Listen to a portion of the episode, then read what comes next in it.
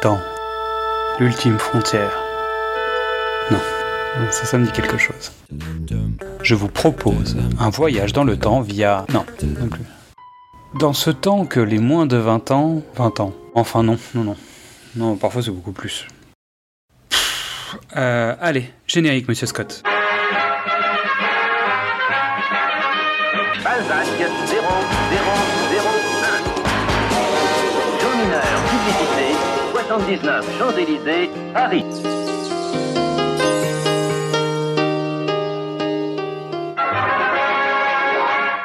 Bienvenue dans Précédemment sur vos écrans, le podcast des équipes de Le Pitch était presque parfait. Je suis Xad et avec mon copilote, mon GPA cinématographique Mystery, nous allons vous entraîner dans le passé pour parler d'un film et de son remake, reboot, réinterprétation, préquel, séquel, legacy quel et même parfois de ses multiples reprises. Il y a des grands films qui traversent le temps et d'autres qui profitent des occasions pour voyager par rebond. Faites vos valises, nous partons en voyage. Salut Mystery Comment savoir si tu es qui tu prétends être ou comment savoir si tu es cet autre que tu ne veux pas que je découvre? L'important, c'est de savoir si je fais le bien ou le mal. Parfait. Pour cet épisode, nos valises vont rester chez notre psy, car nous ne savons pas où nous allons terminer. Aujourd'hui, nous allons jouer aux gendarmes et aux voleurs, car nous allons parler des films Infernal Affairs, un film hongkongais de 2002 réalisé par Andrew Lowe et Alan Mack, de ces deux suites, mais surtout de son adaptation américaine, Les Infiltrés de 2006, signée par Martin Scorsese. Mystery, devons-nous devenir identiques pour finir par nous reconnaître? Belle question. Eh oui. Alors, épisode un petit peu particulier aujourd'hui, puisque on va pas faire la trame de d'habitude. Vu que les deux films sont vraiment euh, très proches l'un de l'autre en termes de scènes clés et de narration globale, on va dire. On Ouais. va parler de la distribution du premier, on va parler un petit peu du premier film, on va parler de la distribution du deuxième, on va parler des grandes scènes clés dans les deux films, on va les comparer, on va parler un petit peu des personnages et de comment sont traitées les thématiques dans les deux films, mais on rentrera pas dans le scène à scène de chaque film. Est-ce que ça te va? Très bien. Parfait. Alors, ton premier souvenir de Infernal Affairs Jour de sortie au cinéma. Euh, On était chaud patate, la bande-annonce était arrivée. On, on avait soif de films de Hong Kong parce qu'il y avait, il y a eu un gros creux hein, euh, à cause de Jean-Claude Van Damme Genre, et de la, et de la rétrocession. Non mais euh, très vite, Van Damme il a piqué les meilleurs réalisateurs hongkongais de l'époque, à savoir John Woo, Ringo Lam, euh, Hark, pour faire euh, pour faire leur film rigolo. Ils ont essayé, le spectre de la rétrocession arrivait, ils sont partis à Hollywood. Le cinéma de Hong Kong était un peu euh, euh, moribond. Et puis tout d'un coup, là, une bande-annonce, un film qui a l'air excellent avec probablement les deux plus grandes stars du moment à Hong Kong, Leslie Chung étant un peu en retrait, et Donnie Yen est dans une catégorie à part, mais vraiment. euh, donc là, tu te dis, Hum, ça sent bon. Et ça sentait, et ça sentait bon, c'était bon, ça avait un bon goût, un bon odorat, un bon toucher, un vrai, encore aujourd'hui, un vrai plaisir de cinéma. ok. Alors, pour la petite histoire, moi, je pensais l'avoir vu, mais en fait, je l'avais pas vu. C'était mon époque où je mangeais beaucoup de films de Hong Kong sans tu sais, vraiment trop me poser la question de savoir ce que c'était. Je mangeais tout ce qui passait. Et je pensais, j'étais quasi persuadé de l'avoir vu. En fait, pas du tout. J'ai peut-être vu le 2 ou le 3, en revanche, ce qui est possible. Mais comme ils sont, on va le dire tout à l'heure, moins intéressants, Tout le, principe est dans le film. C'est comme une énigme. Une fois que tu as résolu l'énigme, si elle est très bien à revoir, mais euh, tu, ça sert à rien. là. Bon bah j'ai trouvé le tueur, très bien. Maintenant je vais vous expliquer comment j'ai acheté mes chips. On s'en fout. Ok, très bien, ça me va. Alors, fiche technique du film. Titre original, Mugandu. Ça va? C'est pas mal, c'est pas mal. Pas mal. Année de sortie de 2002 à Hong Kong et en France, 1er septembre 2004. Réalisateur Andrew Lowe. Donc on lui doit. Donc c'est un réalisateur à l'époque qui est ultra confirmé. On lui doit donc les Young and Dangerous de Storm Rider avec Son Chiba notamment. Ah, Euh. Il y a Alan Mack qui, lui, est en début de carrière. et on va lui de, bah, il va travailler sur la trilogie, et ensuite il travaillera sur une autre trilogie qui s'appelle Overhead. Donc si tu as des choses à dire, tu peux rajouter des choses. Euh, alors, ils sont, ils sont moyens confirmés, c'est-à-dire que c'est des réalisateurs qui sont, qui ont le moyen, ils ont pu, en fait, c'est leur meilleur film. C'est-à-dire, c'est l'aboutissement de leur travail précédent parce que ils réussissent à, à avoir Andy Lau et Tony Leung qui sont les deux stars. En gros, c'est euh, c'est le film d'Olivier Marshall, euh, 36 qui est des Orfèvres. Tu réunis Auteuil et, et tu réunis Auteuil et Depardieu. C'est on est à ce niveau-là de, de notoriété pour les deux acteurs. Tu vois, tu tu les mets dans un polar, les deux grands. Donc tu dis. Et en plus, euh, Andy produit le film, hein. donc euh, il y a vraiment le, le boulot précédent qui est pas mal, mais sans plus paye. Ok. Derrière, la carrière est plutôt pas mal. Euh, les Overheard, le premier, il est vraiment très très bien. Et pareil, en fait, euh, bah, t'enchaînes les suites un peu plus fadas, mais c'est normal. Je veux dire, il y a que James Cameron qui fait des suites meilleures que ses premiers. On verra s'il confirme. Voilà. Bah si, il Pour l'instant- confirmé. pour l'instant, c'est pas une règle. 2. Ça s'appelle Terminator 2. Oui, mais pour l'instant, ça s'appelle pas une règle. Pour l'instant, c'est un accident. La question, c'est est-ce que bientôt Ah, ce sera une règle? Coppola aussi. Hein. Bref. Donc ensuite, au scénario, on retrouve Félix Chong et Alan Mack. Tous les deux vont continuer à travailler ensemble. Ils vont faire des choréales euh, sur d'autres projets. La durée du film, c'est 101 minutes. Et comme tu l'as dit, on retrouve au casting donc Tony Leung, d'un côté, qui va jouer le personnage de Yann. Donc on l'a vu dans À toute épreuve, In the Mood for Love, Hero, Les Trois Royaumes, The Grandmaster, Histoire de fantôme chinois 3. Et plus récemment dans le MCU, puisqu'il joue dans Chang-Chi. Il joue le père. Voilà. Et c'est, mais vraiment, euh, acteur de Wong Kar Wai. euh, je, pense que c'est l'acteur le plus important de Hong Kong des années, depuis les années fin des années 90. Mais vraiment, euh, Et puis vu la distribution, il est capable de faire tous les styles de Hong Kong. surtout. exactement, il peut tout faire. Et ensuite, on retrouve Andy Lau, qui joue le personnage de Lau. Donc, il joue dans Le flic de Hong Kong 2, 3, dans Black Mask 2, Les secrets des poignards volants, Détective D 1, et on va le retrouver dans Il était une fois Hong Kong, qui est en préparation actuellement. Euh, pareil, le, le beau gosse, producteur, euh, chanteur, parce qu'il faut le savoir, hein, à Hong Kong, ils sont tous euh, chanteurs, euh, acteurs, producteurs, euh, ils font tout. On leur demande de tout faire. Je vous invite à découvrir euh, Jackie Chan, qui chante aussi. Bah, euh, la chanson de Mister Dynamite euh, reste dans ma playlist quand je fais mon jogging, moi. Ensuite, on retrouve Anthony Wong, qui est donc l'inspecteur Wong, qui a joué dans À toute épreuve aussi, dans Casino Rider, Full Contact, mais de Ringo Lam, pas l'autre, celui avec Jean-Claude, Young and Dangerous, les 5, Black Mask, Time and Tide, et le médaillon avec Jackie Chan. Ça. Euh, visage grêlé, c'est le Robert Davy euh, de Hong Kong qui a, qui a même la même énergie, la même tristesse. Le, le type, il te vend la tristesse et le, et le désespoir comme personne. C'est un de mes acteurs préférés. Ensuite, on a Eric Tsang qui joue Sam, donc le chef de la mafia des triades, hein, qui joue le flic de Hong Kong, il joue dans la trilogie. Il est réalisateur du 3. Il est dans Ip Man The Final Fight avec Anthony Wong. Qui fait il, joue, il joue dans Shaolin Basket aussi. Euh, pour donner une idée, c'est tu peux le tu le peux Jacques Villeray de Hong Kong. Eh ben, tu sais quoi, pas trop, c'est pas loin le entre Villeray, Coluche et, euh, et Team Seat parce qu'il fait beaucoup de comédie. Euh, je m'en suis tapé quelques-unes, j'ai arrêté parce que vraiment la comédie de Hong Kong euh, passe pas les frontières. C'est vraiment, c'est pas possible. hein. Euh, j'ai essayé, hein, même au cinéma, euh, j'ai eu la chance d'aller à Hong Kong, au cinéma Hong Kong, même là avec avec le public qui est mort de rire. Mais moi non, je j'y arrivais pas, c'était pas possible un mec hyper drôle, mais qui peut jouer, qui est un peu hors catégorie là, tu vois. C'est son rôle, euh, c'est son côté sérieux, un peu comme euh, Kitano au Japon euh, fait des films sérieux, mais c'est un humoriste. Mais Là, Alain c'est- Chabat ou euh, Tim Seed dans Le Cousin, ça marchait quoi. Exactement, on est dans ce- cet ordre-là. En tout cas, il est bien. Ah bah il est super. Il vend, il vend son rôle super bien. On y croit en tout cas. Oui. Ce mec est un peu lâché. Donc au casting, on retrouve Gordon Lam qui joue l'inspecteur Billy, Kelly Chen qui joue le docteur Lee et Sammy Chang qui joue Marie.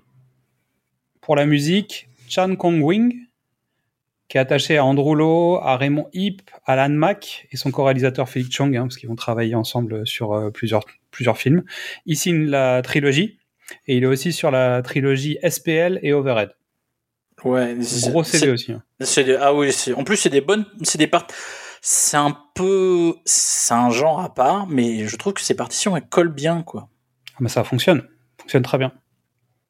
En, en dehors du cadre de certains morceaux qui ont été choisis pour euh, de chansons, hein, Mais typiques Hong Kong, dans l'ensemble, on est sur une musique qui fonctionne très bien avec le film. Bon, est-ce que tu veux tenter le pitch? Moi, j'en ai Euh, trois. Oula. Euh, Alors comme d'habitude, je les prépare pas.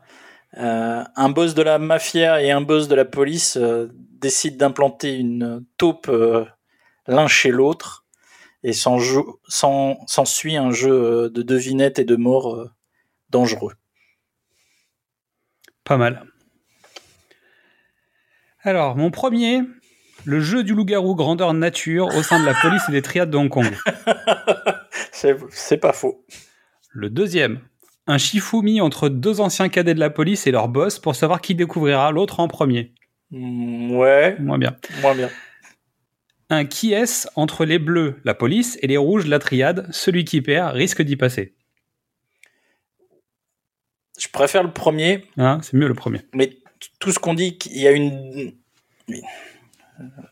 Que ce soit le mien ou les tiens, il y a une dimension euh, spirituelle qu'on n'aborde pas et c'est hyper important. Le cœur de ce film, il est là. Alors, pour remettre le contexte, le film s'ouvre sur un sutra de l'extinction, verset 19. Le pire des enfers est l'enfer permanent. Il implique des souffrances continues. Et on commence, première scène, on est dans un temple. Si le film il n'est pas, il n'a pas une portée religieuse et philosophique, ça marche pas. Ouais, c'est pas une. Contrairement à la version de Scorsese où c'est une crise d'identité. Alors, c'est pas une crise d'identité, mais c'est une crise individuelle. Là, c'est une crise euh, de, de place dans la société. Clairement. D'ailleurs, le film termine sur celui qui est dans l'enfer permanent ne meurt jamais. La longévité y est une dure épreuve. Et c'est signé Bouddha. Voilà, ça pose. Alors, tu, tu te poses la question. hein. Moi, je l'ai vu, donc j'avais 20, 25 ans. Tu, tu- ça te passe un peu au-dessus de la tête. Et puis, quand tu les revois là pour le, pour le plaisir de les revoir faire l'émission, et ensuite parce que on- ils vont bientôt ressortir en édition 4K, je fais ma pub, euh, alors que je suis payé, je, je toucherai pas de royalty. Hein. Euh, voilà, tu, re- tu revisites le truc avec euh, un peu plus de gravité de, de pathos. Je rappelle qu'on devait parler de Creed. Comme Oui. Creed est décalé, on a choisi de mettre un autre face à face. Bah oui. Donc deux poids lourds. Bah, tu vois, on se retrouve avec euh, ce qu'il faut, aussi bien dans la version euh, hongkongaise que dans la version américaine. Donc le pitch officiel. À Hong Kong, la police locale et une triade se livrent à une lutte impitoyable. Pour défendre ses intérêts, Sam, le parrain de la mafia, décide d'infiltrer l'eau dans la police où il gravit rapidement les échelons. Dans le même temps, le commissaire Wong envoie son meilleur élément, Chan, comme taupe dans la mafia. Le jour où police et mafia se rendent compte qu'une taupe est infiltrée dans chacun des camps, une course contre la montre s'engage. Le- les démasqués se réduit peu à peu à un duel entre Chan et Lo, deux hommes qui, chacun à leur façon, ne supportent plus leur double identité. Impeccable. Attends, il y a quelqu'un qui nous parle en morse là. Attends. Laisse-moi décoder ça. B A N D A N. Bande annonce. Ouais, c'est ça.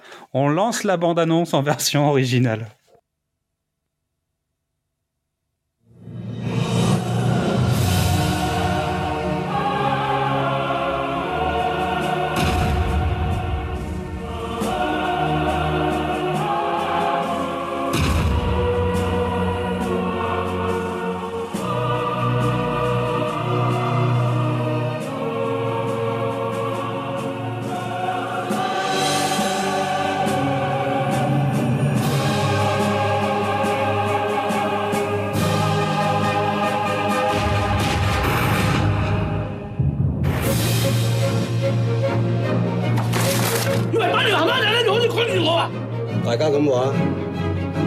你知我睇到你咩牌？我認緊。其實我係差人。喂，金哥啊，呢度咧而家我 in charge，如果要出貨嘅，唔俾你玩我啦。你收到我嘅 channel。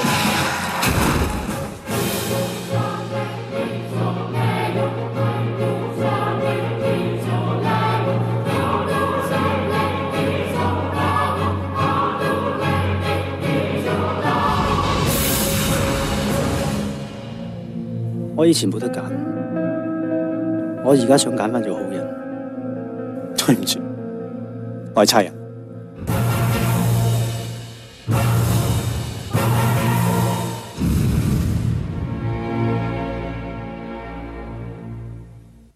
Allez, c'est parti. Donc, on va pas rentrer dans le détail du film, même si on a très envie de rentrer dans le détail du film. Alors, je préviens, vous nous connaissez. On va spoiler comme des gros porcs les, la trilogie et les infiltrés. Donc, si vous n'avez pas vu euh, tous ces films, euh, allez les voir et revenez. Voilà, c'est tout ce que je peux vous dire. Sinon, on va, on va spoiler à mort. Donc, ayez vu les films. Dites-vous quelque chose, c'est que la trilogie est un peu mixée dans les infiltrés. Et je vous conseille de regarder les infiltrés en premier. Non, je vous conseille de regarder euh, C'est vrai? Infernal Affaires en premier. Ok. Vous serez peut-être déçu par les infiltrés, mais je vais pas eh, je Bah oui. gâcher mon avis pour après. Ah oui, de- Donc, pour moi, il y a quatre scènes majeures. Un, la planque. Ouais. Deux, la filature de Yann sur l'eau.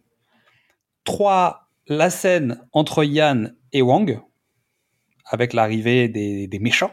sur le toit. Et, ouais. Et quatre, la face à face et on va dire la résolution. Le, le dernier face à face et la résolution. Donc Yann, Yann Lo. Oui, Et dans les deux films. Ces, quatre scènes, Ah elles oui, existent dans les les- deux films. on est d'accord. Il y a aussi. euh,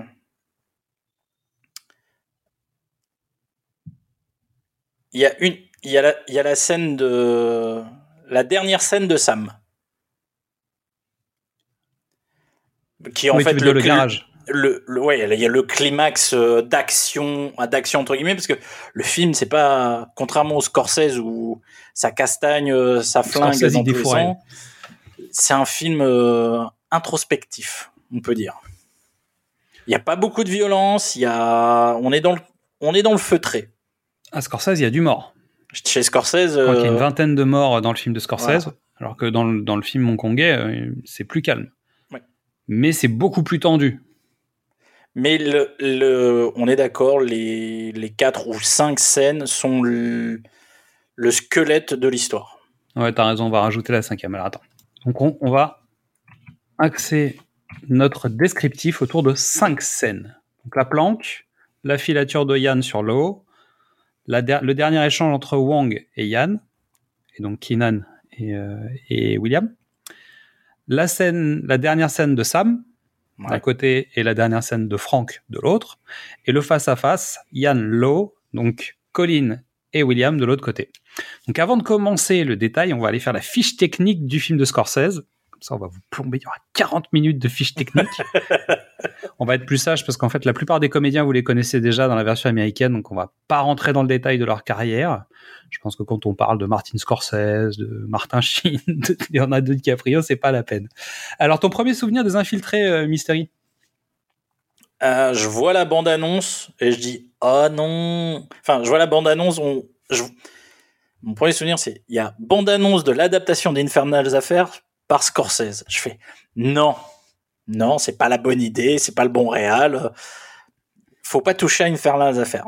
Je lance la bande-annonce et là, il y a Dropkick Murphys, groupe de punk celtique euh, de Boston. Je fais faut que j'y aille. qui est dans l'ouverture du bonus DVD. C'est-à-dire qu'à chaque fois que tu mets le DVD, si t'as mal réglé le son de ta télé, t'es mort en fait. Parce que ça démarre direct. Poum, poum. L'esprit est là. Je veux dire. Ah ben il est là. C'est un changement total, mais les Dropkick Murphys te vendent le truc.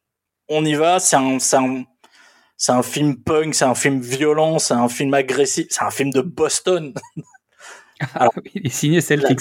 Dans la, dans la, dans la, dans la, comment dire, les mages d'épinal de Boston. hein. On est, on est rugueux, on est agressif, on se laisse pas marcher sur les pieds. euh, on a des testicules de 14 kilos chacune. euh, c'est un peu, c'est un peu trop. Mais ça te, ça te met dans l'ambiance et ça te donne envie de, voir le travail qui va être fait.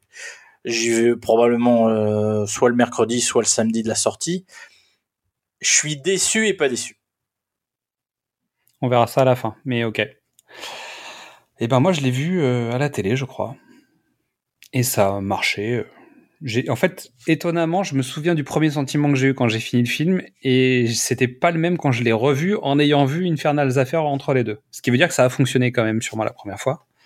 J'ai trouvé ça plutôt bien. Et en, en fait, en analysant les deux films back to back, forcément, euh, c'est pas la même chose. Mais on n'y retrouve pas les mêmes choses. Il y, a des, il y a des intérêts dans les deux. On en parlera tout à l'heure. Mais c'est un film de Scorsese. Hein. C'est pour le coup, Bah, c'est un, film de Scorsese. C'est pas discutable. C'est évidemment un film de Martin Scorsese et on rentrera un peu plus dans le détail après pour expliquer pourquoi. Donc, titre original de Departed, année de sortie 2006, réalisateur Martin Scorsese. Au scénario, William Monahan. Et c'est important parce que c'est lui qui a repris la trame de Infernal Affairs et des suites, le 2 et le 3, qui a fait une espèce de soupe avec le tout. Il a tiré quelques séquences, quelques personnages de- du 2 et du 3 pour essayer de recoller certaines briques dans les infiltrés, Faut être honnête, il a pris, euh, allez, trois trucs des deux, deux- des deux films. mais qui fait quelques différences fondamentales, on va dire, dans le traitement ça- des personnages, bah, ça en- dans l'organisation. Bah, il faut savoir que le film américain fait une heure de plus que le film de Hong Kong. Donc tu pioches un peu à droite, à gauche. euh, mais il y a trois idées des deux autres films. Ah oui, il n'y a pas grand-chose, je, je suis d'accord Ouais. avec toi. Mais toujours est-il que c'est des, c'est des idées qui structurent le 2 et le 3. Si tu les retires, en fait, il y a déjà pas grand-chose dans le 2 et le 3, mais il n'y a plus rien. Et si tu les mets dans le premier, ça fait euh, les infiltrés. Mais ça enrichit, mais ça enrichit, oui. C'est des, c'est- ce sont de bonnes idées qui enrichissent le film et qui lui donnent sa différence finalement. et qui le teinte euh, un peu plus à l'américaine, je dirais, aussi. On en parlera après. Donc au casting, Leonardo DiCaprio dans le rôle de William Costigan Jr., Matt Damon dans le rôle de Colin Sullivan, Jack Nicholson dans le rôle de Frank Costello, Mark Wahlberg dans le rôle de Sean Dignam, Martin Sheen dans le rôle de Oliver Charles Quinnan, euh, Ray Winston dans le rôle de French, euh, Vera Farmiga dans le rôle de Madeline et Alec Baldwin dans le rôle du capitaine LRB. Alors, on, À la on fait, musique, Howard Shore. on fait les équivalences. Alors, Tony Leonard- Leung. vas-y. Tony Lung, le flic qui se fait passer pour un gangster, c'est DiCaprio. Andy Lau, le gangster qui a intégré la police, c'est Matt Damon. Le chef euh, de la mafia, c'est Er- Eric. Euh, Eric Tsang. Donc le chef de la mafia, c'est Eric Tsang et Jack Nicholson, avec euh, un J et un N majuscule de 6 mètres de haut. Euh, le chef de la police, c'est Anthony Wong et Martin Sheen. Il y a le rôle de, il y a un rôle d'assistant hein, dans le film de Hong Kong, mais il n'a pas la saveur de, de Wahlberg. Bah, il, est, il est même plutôt transparent dans le premier film. Il prend plus d'importance dans les suites. Alors, tout dépend, tout dépend de ce que, parce qu'en fait, dans le premier, il y a Anthony Wong a un assistant qui meurt, qui voilà, mais très vite. Hein, on Ah oui, voit- il meurt. euh, je crois que, le- en fait, on sort de l'école de police, il est déjà mort. Voilà. quasiment. En fait, dans le temps du film, il y a des flashbacks pour expliquer comment les- la situation s'est mise en place, mais le film, euh, le temps actuel du film, s'ouvre sur les funérailles du, de l'assistant. Donc, si tu considères que c'est celui-là, bah, c'est pas le personnage de Wahlberg. Qui est un des deux seuls personnages à savoir qui est Tony Lang, qui Voilà. est Yann. qui est le flic infiltré, puisque évidemment c'est un infiltré. Et puis euh, il y a deux femmes, Andy Lau a une femme euh, et euh, Tony Lung voit une psy. Chacune et le personnage de deux est fondu dans celui de Vera Farmiga, qui fait un super boulot Super boulot. parce qu'elle elle te vend les deux en même temps et ça marche très bien ça. Et Alec Baldwin prend un rôle qui existe aussi dans la version Hong Kong, mais qui est joué par un comédien, euh, entre guillemets, euh, moins coté. Bah, qui a pas, euh, qui- non mais qui a un rôle, qu'un qu'un rôle d'exposition dans le film de Hong Kong, tandis que là on a f- on a fait venir euh, Alec Baldwin qui fait alors je vais vous rappeler j'ai joué dans Glengarry Glen Ross et je vais vous faire pareil mais euh, avec mes couilles.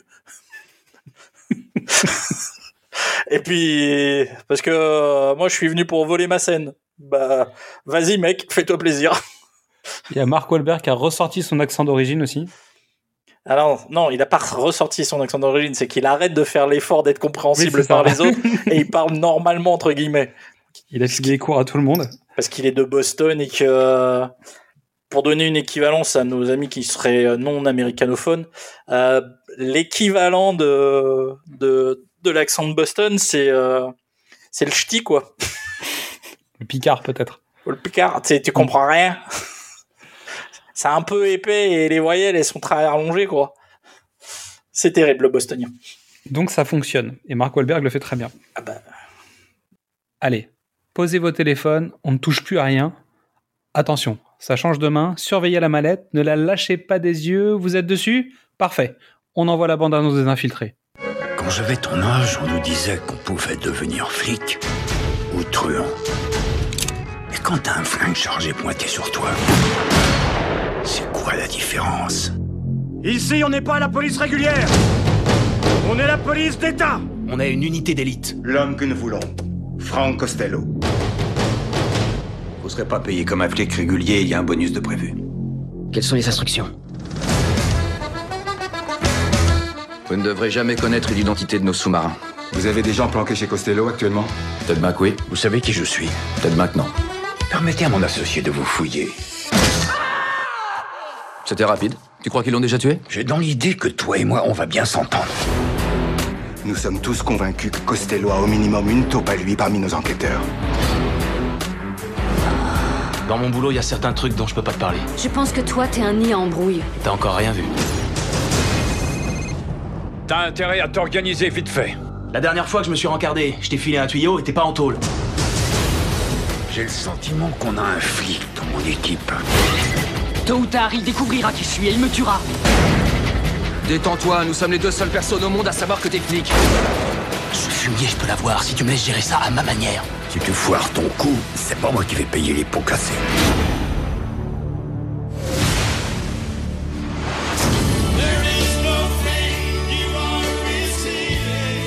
Tu me racontes que des salades. Il y a des choses qu'il vaut mieux pas que tu saches. Qu'est-ce que vous attendez? Dites-moi franchement. Qui me découpe en morceaux et les file à bouffer aux pauvres? C'est ça que vous voulez tous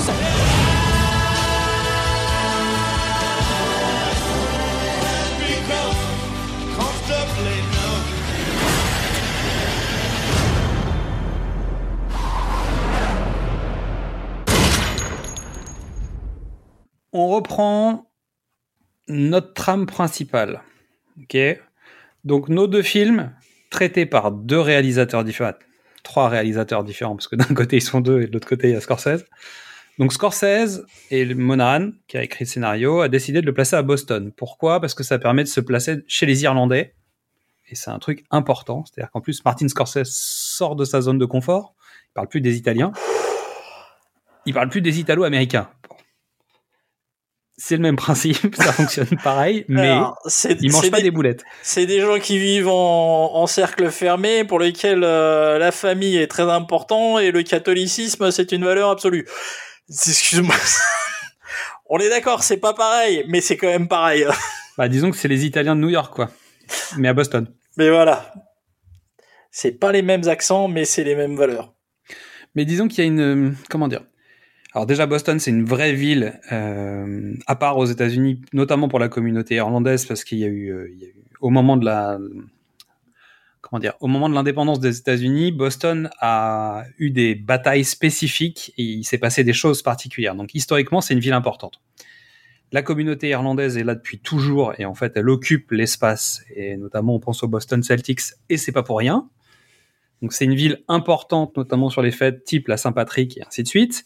C'est euh, aussi une communauté donc qui est très mafiopolis. Ils sont très dans les services publics forcément et dans la même famille, on se retrouve avec des gens qui font partie des deux camps. C'est vrai. Et tu retrouves ça aussi chez les Italiens. hein. Mais disons qu'il y a une espèce de vraie histoire à Boston et tu regardes dans le cinéma américain régulièrement quand tu vas à Boston, bah, il y, a- il y a des gentils et des méchants. puis il y a l'IRA, et puis il y a ce genre de choses. Donc il y a plein de films euh, égrenés dans l'histoire du cinéma américain qui parlent soit de poseurs de bombes, soit de gens qui font, euh, qui empêchent les mecs de faire péter des bombes, soit ce genre de choses. Donc c'est pas anodin en fait cette ville. Il y a un vrai choix et je pense qu'il y a des, des il y a des vraies énergies en présence dans cette ville qui permettent à ce film d'avoir une énergie particulière. Même s'il a été tourné euh, plus de la moitié à New York. C'est pas grave. Chut, chut, on dit pas. C'était plus facile, c'est tout. C'est juste que New York donnait euh, plus de, de crédit d'impôt, en fait. C'est pour ça qu'ils ont tourné à New York. Alors, l'autre réalité, euh, c'est que tu fais venir euh, le scénari le cinéaste des Italo-Américains à Boston. Dans la communauté, ça passe pas. Euh, ben Affleck le disait au moment du tournage de The Town. C'est vraiment, il a eu des facilités parce qu'il était du cru, quoi.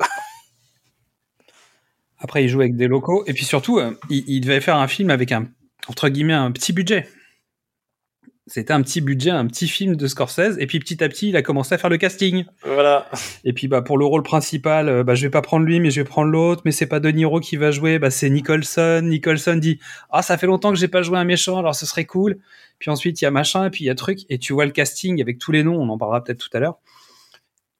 Laisse tomber le casting, le casting Non, mais- bis, le casting 3, le casting 4, il y avait que Mais- des grands noms. Donc petit à petit le budget il augmente. Non mais la call sheet, elle est, elle est folle quoi. On l'a dit, hein, je veux dire, quand t'as Alec Baldwin qui, qui vient faire, euh, allez, il est là quoi, 7 minutes dans le film. Max. Euh, le mec qui joue French, j'ai oublié son nom.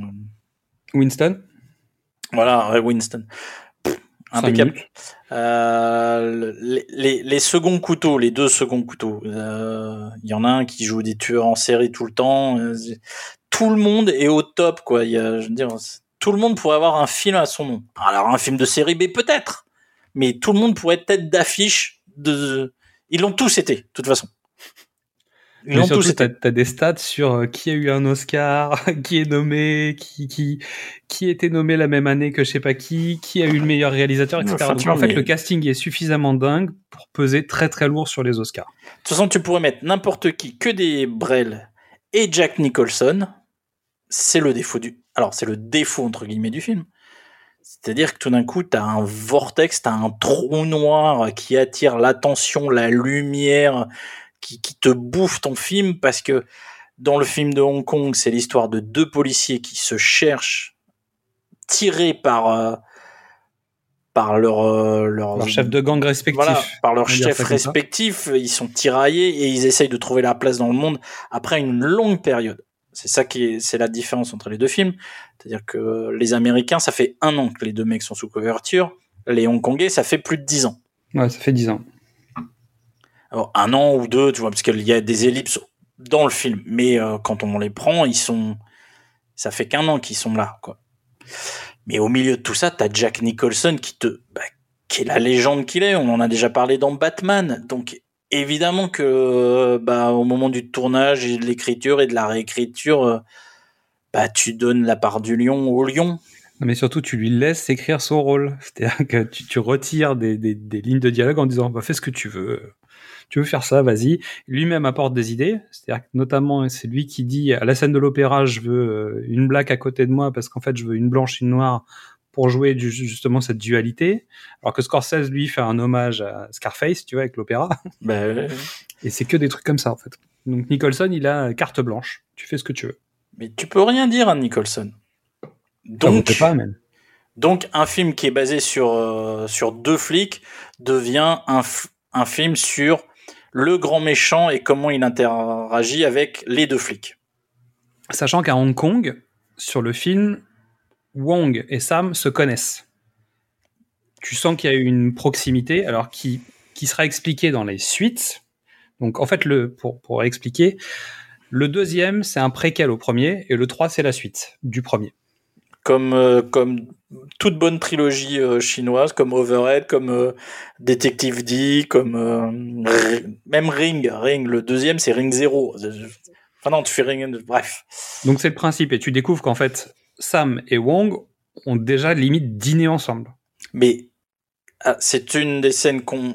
S'il devait y avoir une sixième scène, entre les deux films, mais elle y est pas dans le film est pas américain. dans la version américaine. C'est le, le repas. euh, C'est le Sam est arrêté et en fait il se fait livrer un repas tranquillement au commissariat en attendant que les papiers soient réglés et, Ils et sont on dans une grande salle et t'as tous les flics d'un côté et de l'autre côté il y a tous les hommes de main et l'autre Ouais. est en train de dîner. Mais Et il s'envoie des vannes en se disant euh, la prochaine fois qu'on se voit je te tue. Et cette scène, elle est réduite à un, à un truc dans, au port euh, entre, entre Chine et. Sheen et, et Nicholson, mais tu sens qu'en fait il, il y en a un qui cherche l'autre, ils se connaissent, mais si tu veux il n'y a pas cette, ce rapport. euh, Voilà, il n'y a pas le rapport, euh, il n'y a pas de tout complicité. l'historique. Et En revanche, tu as le, le bateau du Loup de Wall Street qui est derrière, qui, qui est vraiment derrière Jack Nicholson dans, le- dans le film. Le même bateau. Le C'est même. Alors on y va? Allez, c'est parti.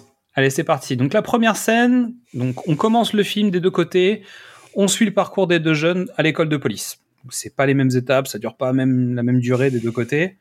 Euh, un c'est est plus dynamique, il y a des flashs. De l'autre côté, on rentre plus dans la psyché des personnages, on va dire, avec un petit historique entre Colin joué par Matt Damon et Jack Nicholson. Donc on Voilà. découvre que ça fait longtemps qu'il le connaît, qu'il l'a vu grandir et que finalement c'est lui qui l'a introduit dans la mafia, sans forcément euh, en faire un homme de main, mais il est introduit depuis longtemps dans cet univers. Le personnage de Frank Costello, en fait, travaille sur la longueur, créer ses relations. C'est un truc qui t'imprègne. Euh, L'introduction dans le film de Hong Kong, c'est 8 minutes, pim pam poum poum, et dans le film, c'est 18 minutes. Puis ensuite, le titre, The Departed. Donc, on n'est pas dans la même énergie, on n'est pas dans le même temps. À savoir que tu découvres dans les scènes coupées de, de Departed que, en fait, Jack Nicholson raconte qu'il connaît le père de DiCaprio, et tu découvres le rapport que DiCaprio avait son- avec son père, et tu découvres le rapport de Frank Costello avec le père de DiCaprio. C'est des échanges hein, rapides. Oui, oui, mais. Et en gros, tu as compris qu'il gère tous les personnages du film, il, le- il les connaît tous. Il a la main plus ou moins sur eux, sauf quand ils sont protégés par quelqu'un, ce qui est le cas de DiCaprio. Ouais, ouais. C'est a pas mal tourné. Même si le reste de sa famille a mal tourné, puisqu'il commence à, à magouiller avec son cousin. Ce qui n'est pas le cas dans, dans la version de Hong Kong. Donc on en arrive à chacun est placé dans le camp ennemi, donc tu sais qui est qui. Donc, toi, spectateur, tu es dans l'ironie dramatique. Tout l'intérêt du film, c'est de savoir est-ce que les autres vont trouver, lequel va trouver d'abord? Sachant que dans la version hongkongaise, c'est quasiment officiel, très rapidement, à dire il y a une plan, il y a une taupe chez toi, il y a une taupe chez moi. Alors que dans la version américaine, ça prend un peu plus de temps. Mais parce que en fait le, le principe du film n'est pas le même. Le principe Ah non, du film de Hong Kong, c'est qui va découvrir l'autre le premier. Comment ils font? Comment ils communiquent? Hmm. On est plus du côté de Andy Lau là-dessus, parce que c'est aussi le producteur du film, donc il tire un tout petit peu la couverture à lui. Mais un tout petit peu, mais pas beaucoup. Euh, Sachant que c'est Tony Leung qui a le bon rôle. Oui. Jusqu'à- Jusqu'à la fin du film, il faudra qu'on en parle à la fin.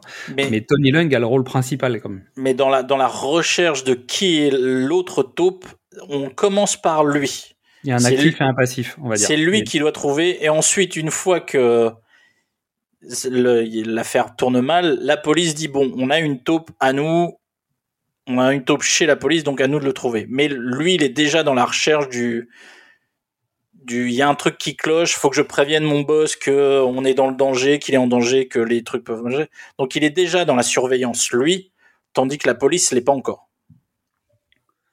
Donc cette première scène qui nous importe, c'est la triade d'un côté et Frank Costello et ses hommes de l'autre vont faire une transaction.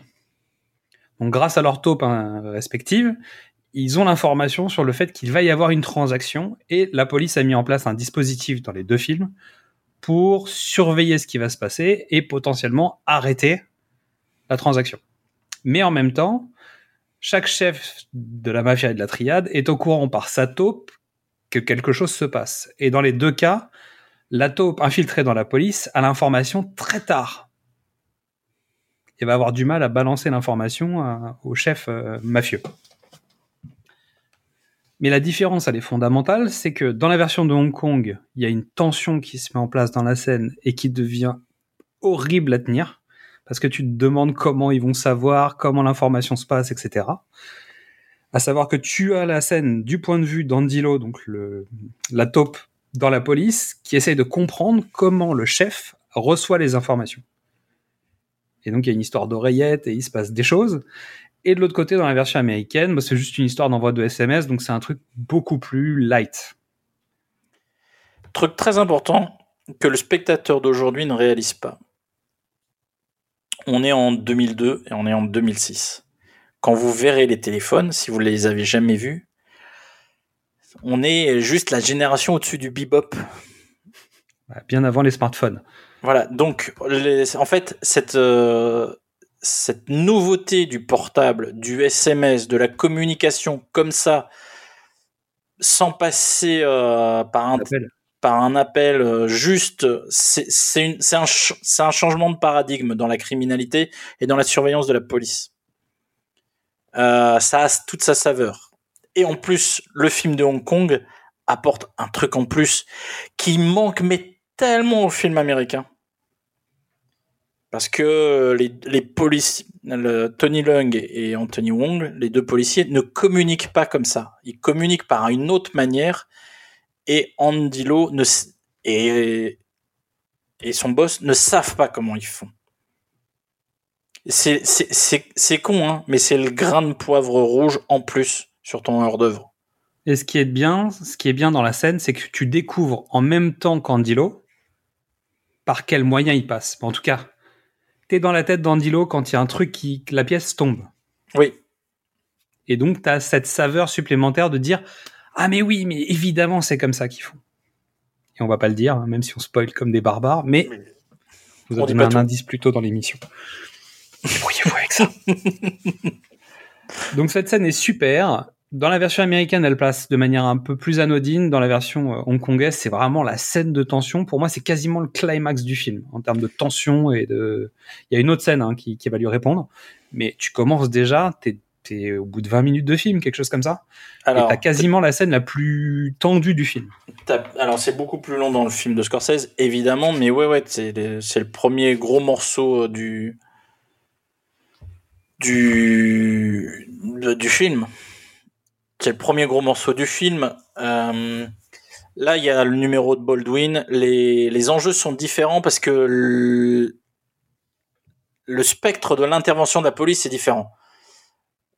Euh, Il y a une collaboration avec le FBI, il y a- il y a six équipes, il y a trois machins, il y a des caméras, il y a, des, il y a tout dans, dans Ils tous ont, les ils ont placé leur, leur, leur dispositif sur le lieu avant la transaction.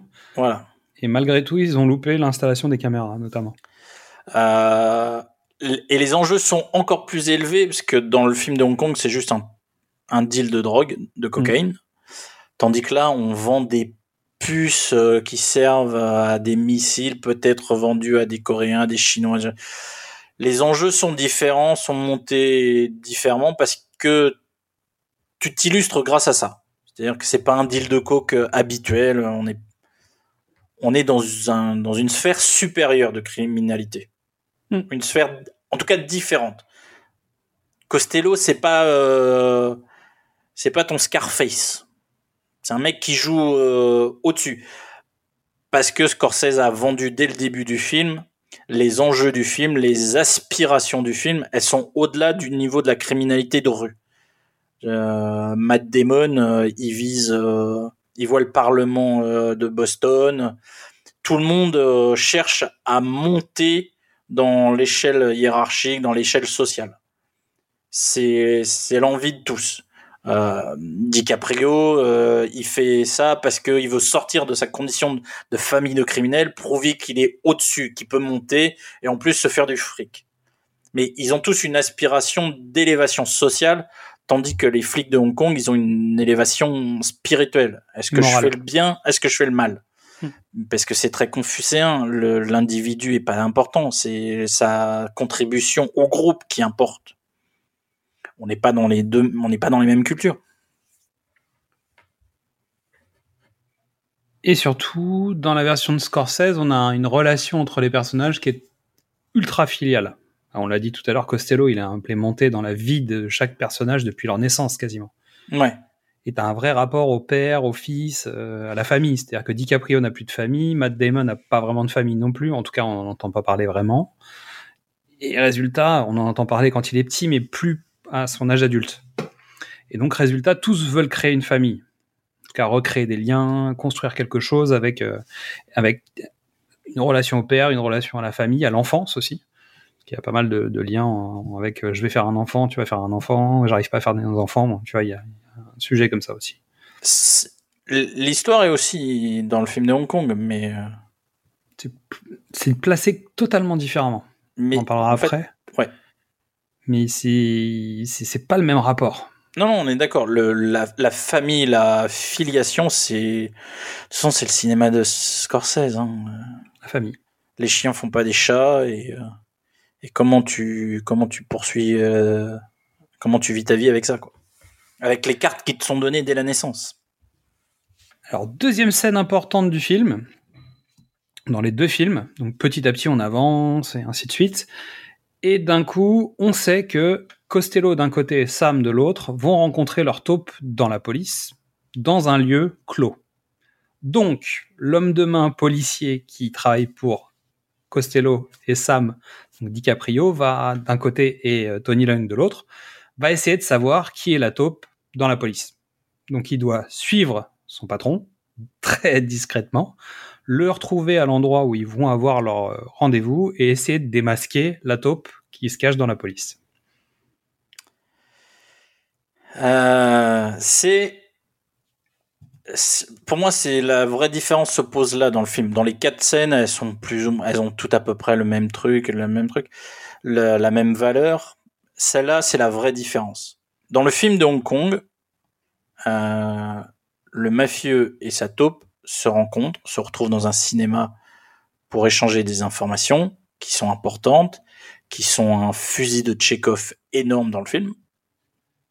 Et bim, surprise, Tony Leung est au fond de la salle. On l'a pas vu, on l'a pas su. Le spectateur a cette surprise. Et tout d'un coup, cette scène qui était importante prend une plus grande importance parce que tout d'un coup, Andilo est en danger. Jusqu'à présent, on était dans la chasse De à- Tony Leung. pour connaître l'identité de Tony Leung. Et là, tout d'un coup, le chasseur devient chassé et les, les rôles s'inversent. Tout d'un coup, est-ce On que disait tout à l'heure, celui qui était actif dans la recherche devient le passif, et celui qui était passif devient celui qui va chasser l'autre. Voilà. Et donc cette scène, euh, la, scène d'échange dans le film de Hong Kong, elle est euh, discrète, impeccable, euh, elle est normale. Dans le dans le film américain, elle est un peu euh, DiCaprio piste Gros- grossière. Devant sa baraque, il sort en voiture, donc il le file en fait. ouais. Donc t'as pas là- cette surprise. Non, mais surtout la rencontre entre Matt Damon et et euh, Jack, surtout la rencontre entre Matt Damon et Jack Nicholson vire à la farce. C'est-à-dire que l'autre, on était dans un cinéma euh, avec un film de probablement un film qu'ils aiment. Là, j'ai pas la référence. euh, et là, dans le film américain, on est dans un cinéma porno. Jack Nicholson a un god. Ça, c'est son idée, ça. Bah, vous- ah oui, non, mais c'est une évidence, hein, je veux dire. Eh, eh, je vais faire une blague. Euh, bah, fais la blague, Jack. Qu'est-ce que tu veux qu'on te dise euh Et surtout, on voit les scènes sur l'écran. Oui, Mais c'est pour rajouter à la violence du film, en fait, au, au côté glauque du film et à tout cet univers-là, en fait.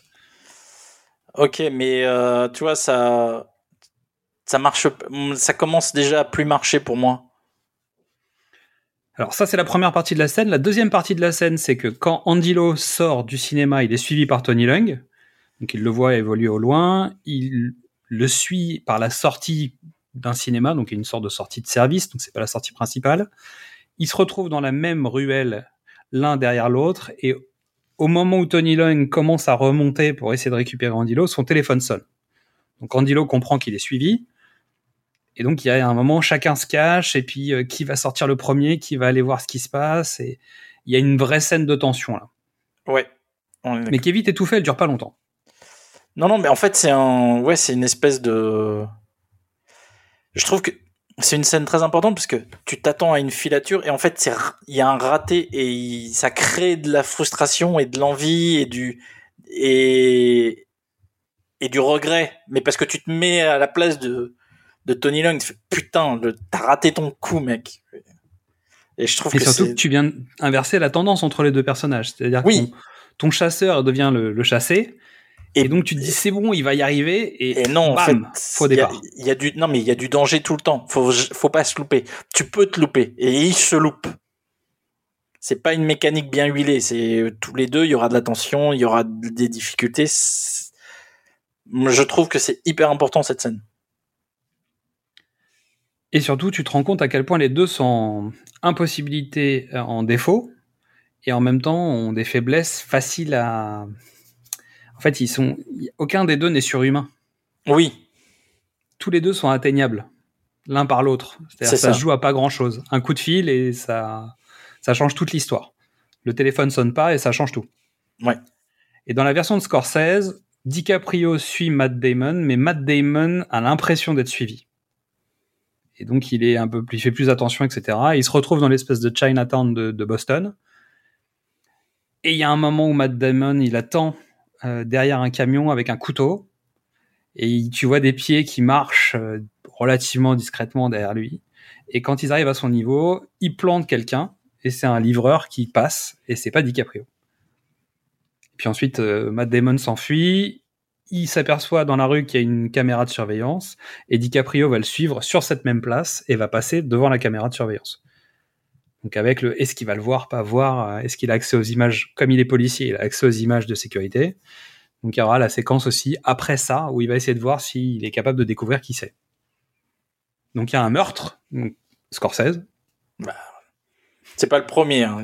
Non, c'est pas le premier, mais disons que Dans le film de Hong Kong, il y en a toujours, il y en a toujours pas. hein. Euh, pour l'instant, il y en a pas. Tu- Non, bah non. Alors Bah que là, non. déjà, ne serait-ce que dans le générique, t'as déjà eu six morts euh, chez Scorsese. tu Carnage, quoi. Alors il faut pour on- faut préciser le deal, la première scène, le deal a raté. hein. Ah oui. Dans le film de Hong Kong, euh, dans le film de Scorsese, euh, il y a eu un souci, il y a eu un problème. Hmm, Mais le deal a marché. Non. C'est juste que Franck a entubé les, les Chinois. Non, non, il y a, en fait, le deal aura lieu plus tard, mais ils sont, débrouillés. Franck, il est, il est en contrôle toujours là. Donc, on termine donc cette scène où vraiment il y a une vraie différence fondamentale dans le traitement, dans la durée de la scène évidemment, dans la tension que tu vas y mettre et potentiellement dans la frustration que tu vas installer. Au final, tu es content que euh, DiCaprio n'ait pas attrapé Matt Damon dans la version américaine parce qu'il aurait pu crever. Alors que dans l'autre, tu as une frustration réelle et tu as une vraie inversion entre euh, qui chasse et qui est chassé. Ouais. Et l'écriture est plus intéressante dans la partie hongkongaise. Donc troisième scène, un peu plus tard dans l'histoire, d'un côté, Tony Leung demande à Wong un rendez-vous, parce qu'ils ont besoin de se parler, parce que euh, ça commence à sentir le roussi pour lui. Sam se doute et commence à se rapprocher de lui. Il fait venir d'autres gens pour mettre ses hommes de main de côté, en distribuant des informations comme il peut pour essayer de voir quelle info remonte. Ouais, il, savoir, il- il met en est place un, taupe. ouais, il met en place un piège pour, pour identifier la taupe. Et pendant ce temps-là, Andy Lo met sous surveillance Wong, parce que lui, entre-temps, est devenu police des polices, donc il, a, il demande à ses hommes de suivre Wong pour retrouver Tony Leung. Alors, il est donc pas, ils ont rendez-vous dans un hôtel, au dernier étage. Hong Kong étant une ville très serrée, toute petite, avec des petites rues, bah, on va en hauteur. c'est, c'est la, la marque de fabrique de ce film. Euh, t'es à ras les rues tout le temps, et tout d'un coup, quand tu, quand tu n'es plus sous couverture, quand Tony Leung n'est plus sous couverture, on est sur un toit, on est au ciel, on est à la lumière. Et ça, c'est important. C'est une vraie marque. euh, C'est une signification importante. Ouais, ouais. Et alors, pour avoir vu le, donc revu le film pour préparer l'émission, euh, je l'ai vu après avoir été à Hong Kong, mais vraiment, je veux dire, il y a, y a un quart du film, c'est dans sur deux pâtés de maison. mais vraiment, quand il sort de chez la psy, quand il attend, mais vraiment, c'est dans le Châtelet des de, de Hong Kong. Je veux dire, ah, vraiment, vous avez exploité tout tout ce qui était possible. Bah oui, on a c'est- on est une petite ville aussi. hein. Donc, dans cette scène, ils échangent. D'un seul coup, il reçoit un message comme quoi on sait où est la taupe. Et donc, les hommes de main de Sam arrivent à l'hôtel. Donc, évidemment, étant homme de main de Sam, il a l'alerte. Ils sont obligés de se séparer. Il faut qu'ils arrivent à s'en sortir. Le problème, c'est que les hommes de Sam sont déjà en train de monter par les ascenseurs et les escaliers, donc ils peuvent plus s'échapper tous les deux. Donc Wong prend la décision de dire à Tony Lung tu pars, tu descends par en fait l'ascenseur qui permet de nettoyer les carreaux. Voilà. Et pendant ce temps-là, lui attend au 26e étage pour essayer de s'en sortir comme il peut. Et donc il essaye de- d'esquiver les, les hommes de Sam, mais ça marchera pas. Résultat, il va mourir. Ok Il va, ça va. il, va être, il va être interrogé. On le voit Rapidement. pas, hein, c'est hors Ouais. champ, c'est raconté après. Il va être interrogé pour, qu'il lâche l'identité de la taupe. Ça ne marche pas. Pendant ce temps-là, Tony Lung, lui, il passe par l'arrière de l'hôtel, il demande à un taxi de l'emmener à l'avant de l'hôtel. Le temps qu'il sort du taxi, Wong tombe sur le taxi. Ouais. Depuis le dernier étage. La filature voit tout ça. Les policiers en filature voient tout ça. Reconnaissent leur chef. Tony Lung est sous le choc. Et c'est la différence, une des différences de mise en scène entre le film de Hong Kong et le film américain. Ouais. Euh, plan, plan, plan ralenti, musique, on est dans l'émotionnel, un peu, un peu suranné, la mise en scène parfois hein, a un peu vieilli, un mal vieilli, mais ça, c'est c'est un choix esthétique, esthétisant. euh, on est dans le, on est dans le feu, toujours, on est dans le feutré, quoi. On est dans le, dans l'émotion. Et surtout, on est en pleine rue. C'est important. On est devant un hôtel où il y a des gens. C'est Ah une oui, rue on dans- L'hôtel, il est ouvert. Il y a du monde dedans. Et pourtant, on a le temps de prendre ce temps. Et Bah, il parce y a un le- échange de coups de feu entre les hommes de Sam et les hommes qui travaillent pour euh, Angelo. Non, mais parce que t'as aussi, t'es dans le flashback, euh, t'as un flashback. Le temps se suspend parce que le- la mort de Anthony Wong est, est Ça change importante. tout à la vie de Tony Long. C'est-à-dire que Yann n'a Ah bah, plus il personne pour dire qu'il existe. C'est le seul qui sait que c'est un flic infiltré. Donc tout s'arrête il a là. plus de preuves. Il n'existe plus. Ouais. En tout cas, il, il a l'impression de plus exister à cet instant-là. Et puis surtout, il perd. euh, on va dire pas. un- C'est entre l'ami, le père, le, le boss. En fait, ils ont une Ouais. relation un peu particulière. C'est moins filial que chez Scorsese, mais il y a quand même une relation de respect et de hiérarchie entre ces deux personnages. Bah, l'autre, euh, Anthony Wong lui a offert une montre. euh, euh, il prend soin de lui. Il lui impose d'aller euh, d'aller chez une psy. Il prend soin de lui. Il essaye de le tenir. Mais ça fait dix ans qu'il est en planque. Mais ça fait 10 ans qu'il est en planque et il en peut plus quoi. C'est ça. Est au bout du rouleau. Donc ça, c'est la version Hong Kong. Donc échange de coups de feu entre les hommes de, donc, de la police des polices qui étaient en surveillance de Wong et les hommes de Sam. Et ça donnera ce que ça donnera. L'idée étant, c'est qu'il y a un des hommes de Sam qui s'est rendu compte que Tony Lung n'était pas là au moment où il aurait dû être là. Et pourtant, il arrive à l'hôtel. Donc il lui dit, bah, je pense que comme t'étais pas là, c'est forcément toi la taupe. Et il finit par crever. Et t'auras la même scène chez Scorsese, mais pas avec les mêmes motifs. Euh, non, non, Scorsese. pas dans le film de Hong Kong. Hein. Dans le film de Hong Kong, c'est son, c'est son pote, le neuneu de truc. Il dit, euh, ouais, t'étais chez une masseuse. J'espère que ça en valait le coup. Mais il est, il, c'est un naïf, c'est un niais. Il, il le temps, dit lui-même. Il... est con, donc. euh, Il est un peu con, mais en même temps, juste avant de mourir, il finit par dire, mais en fait, celui qui était pas là, c'est celui qui était responsable. Ouais, mais je le. il le dit. Donc tu sais pas comment il joue le truc. Est-ce qu'il a Ouais, compris ou est-ce qu'il a pas compris Mais en tout cas, il, il donne les clés C'est moins, c'est moins marqué bon. que dans le film de Scorsese. sur lequel c'est surligné au feutre. Voilà. Allez, on y, on y va. Donc chez Scorsese, DiCaprio demande rendez-vous à Martin Sheen. Il se retrouve dans un quartier où l'immeuble est abandonné. En, con- en, re- en reconstruction. Exactement, mais il n'y a plus personne. Personne vit dedans. Oui. Donc à nouveau, euh, Colin, donc Matt Damon, a fait, poursui- a fait suivre Martin Sheen. Et donc il envoie ses hommes à la suite. Il appelle Frank Costello en disant La taupe et euh, Queen Anne sont dans cet immeuble à telle adresse. Donc même principe, ils arrivent. DiCaprio réussit à s'enfuir. En passant par l'escalier de, d'anti-incendie, l'escalier de service. Il passe par l'extérieur. Pendant ce temps-là, les autres tombent sur Martin Sheen et ils le jettent tout pareil, sauf qu'il s'écrase par terre et il éclabousse de sang Leonardo DiCaprio qui vient d'arriver. Un peu Très plus violent. frontal. C'est plus frontal. À noter que chez Scorsese, quand le corps de Martin Sheen tombe, sur les vitres, il y, a des- il y a des X pour t'expliquer qu'il va mourir. Il y a ça sur tous les personnages. Il y a une séquence où Matt Damon a ça dans, dans son bureau. Il y a une séquence où DiCaprio a ça euh, dans une scène. C'est à Scarface. Et à chaque fois, ça signifie que ce personnage va mourir. C'est pas mal. Ah, bravo. Non, mais bravo, bravo. Alors que chez euh, Infernal Affairs, il y a un numéro 4. L'ascenseur, en fait, il y a des séquences où tu vois le numéro de l'ascenseur, c'est le 4. Et le 4, chez eux, ça signifie quelque chose. Donc il y a aussi une mise en scène comme ça autour de, de la mort. Et... Ouais, pas mal. Ouais. Et elle est même citée chez Scorsese. C'est-à-dire que régulièrement, il regarde les numéros de l'ascenseur et c'est le 4. Bah, je crois que la le- de fin avec Matt Damon, quand Bah, il regarde l'ascenseur et qu'il va descendre, il s'arrête au 4. Et l'adresse du bâtiment, c'est le 344. Alors, 344, alors que justement un des hommes de ça, de justement un des hommes de main de Costello a donné l'adresse à DiCaprio en lui donnant le 314. Ah, ça, je l'avais pas vu. Ce... Comme en fait il arrive au 344, l'autre dit mais tu pouvais pas être là. C'est celui qui c'est l'homme de main qui Ah, se oui. rend compte. Il lui dit mais je me suis trompé en te filant l'adresse et pourtant t'étais à Ah la oui, c'est bonne adresse. Comment ça se fait que je l'ai dit à personne et il crève C'est comme ça que tu découvres que l'autre était au courant.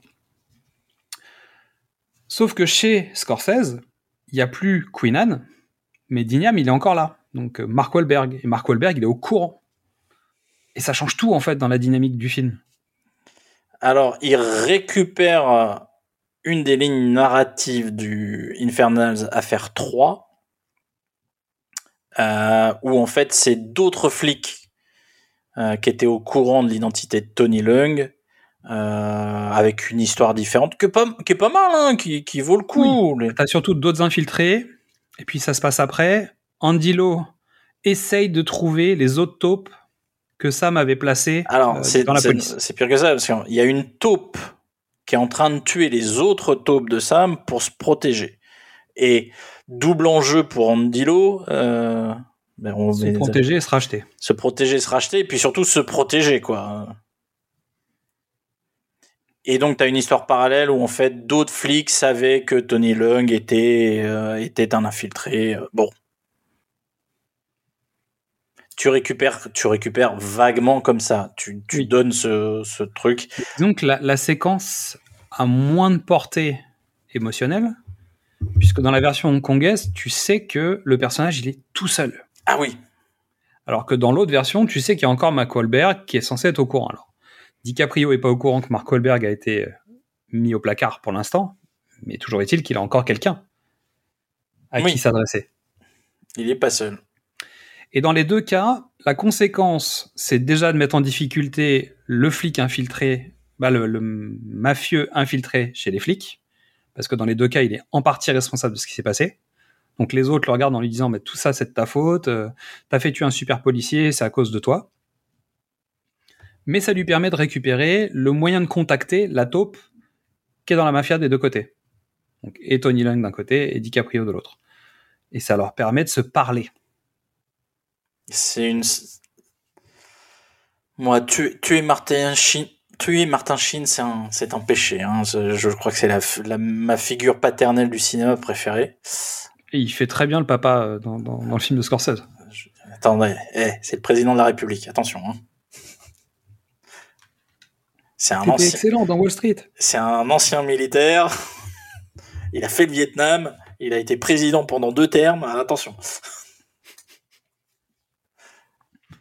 C'est vrai qu'il a ce rôle-là. Ah bah non mais je veux dire c'est le c'est la paternité absolue Martin Sheen. Il il a pas beaucoup de scènes hein, dans le film.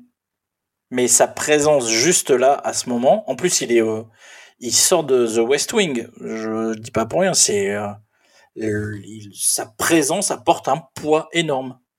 Et surtout, il y a une scène où en fait DiCaprio finit par débarquer chez lui dans- devant sa maison. Et donc il le fait rentrer. Et il lui dit, mais parle-moi fils, euh, viens manger, etc., etc. Donc il y a cette scène aussi qui crée ce Ah truc. oui. Ouais. Donc, Surtout résultat, t'as de l'émotion qui s'installe à ce moment-là, et c'est la scène juste avant qu'il se fasse buter, quoi. Quasiment. quasiment. Donc, dans les deux cas, ça permet de mettre la pression sur le chef mafieux, qui dit ok, euh, ça sent pas bon. En plus, euh, le mon ennemi juré est mort, donc ils vont venir me chercher. Donc il faut absolument que je bouge, que je récupère mes mes assets pour pouvoir aller faire autre chose. Dans un cas, c'est aller chercher la thune, dans l'autre, c'est aller récupérer la drogue. Et ils vont dans leur planque. Alors, chose différente, dans le film de Hong Kong, le deal a eu lieu avant, en fait. Ils ont, ils ont profité de la mort du flic, ils ont profité de la mort de Anthony Wong pour faire le deal. La mort du flic, c'était une distraction, ça a mobilisé tous les flics autour de ça, et le deal est fait, il est tranquille.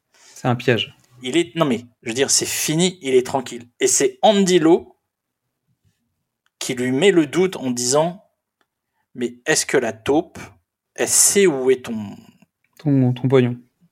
où est ta planque? Est-ce que la taupe saurait pas où est ta planque? Donc, le retournement, il se fait là. C'est-à-dire que, normalement, il- s'il est fidèle à Sam, il a, il a, ils ont gagné. Il n'y a pas besoin, il y a besoin de rien faire, tu laisses passer. Mais il crée, lui, le doute. Parce que, fin- Parce que lui-même, finalement, commence à avoir son dilemme intérieur. son dilemme, il, il- il commence à pencher de, de- du côté du bien. Il y a son histoire d'amour, euh, son avancement, ses, ses premiers doutes. Il a son arc personnel. Et surtout, il y a des redondances, il y a un écho récurrent du jour où Tony Lung a été viré de la police et qu'on le voit partir, et que on demande si quelqu'un d'autre veut partir, Non, il dit, le suivre. non, non, c'est qui veut prendre sa place? C'est ça, c'est qui veut prendre sa place? Qui tu veut prendre sa place? Et le personnage de Andy Lau, jeune, dit Je voudrais prendre sa place. Je J'ai pas envie d'être là.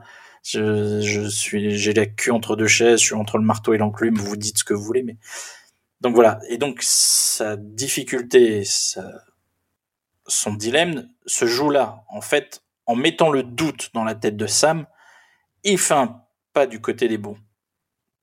Il décide lui-même, alors qu'il n'y a pas besoin de gripper euh, l'engrenage. Et de monter une opération pour aller faire tomber Sam. Qui est donc au quatrième étage de- du parking. Je dis ça, c'est aussi Bah oui. pour ça. hein. Donc les flics débarquent. Sam essaye de s'enfuir, fait ce qu'il fait d'habitude, c'est-à-dire appeler sa taupe pour lui dire qu'est-ce qui se passe? Aide-moi à sortir de là.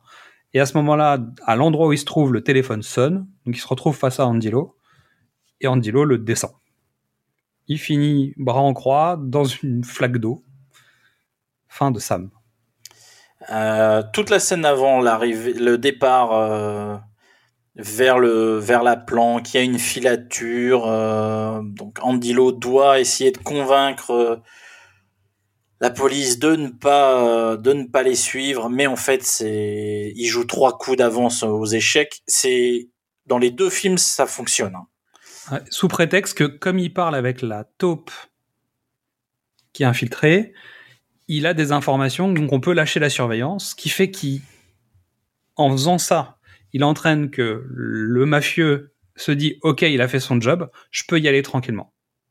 Et finalement, il monte son opération par-dessus. Donc là, les... Frank Costello vient récupérer sa coke dans la version américaine, avec tous ses hommes. DiCaprio, prétexte de surveiller pour voir si tout va bien, il sort de la voiture, et au moment où ils vont pour partir, ils se font canarder par les flics.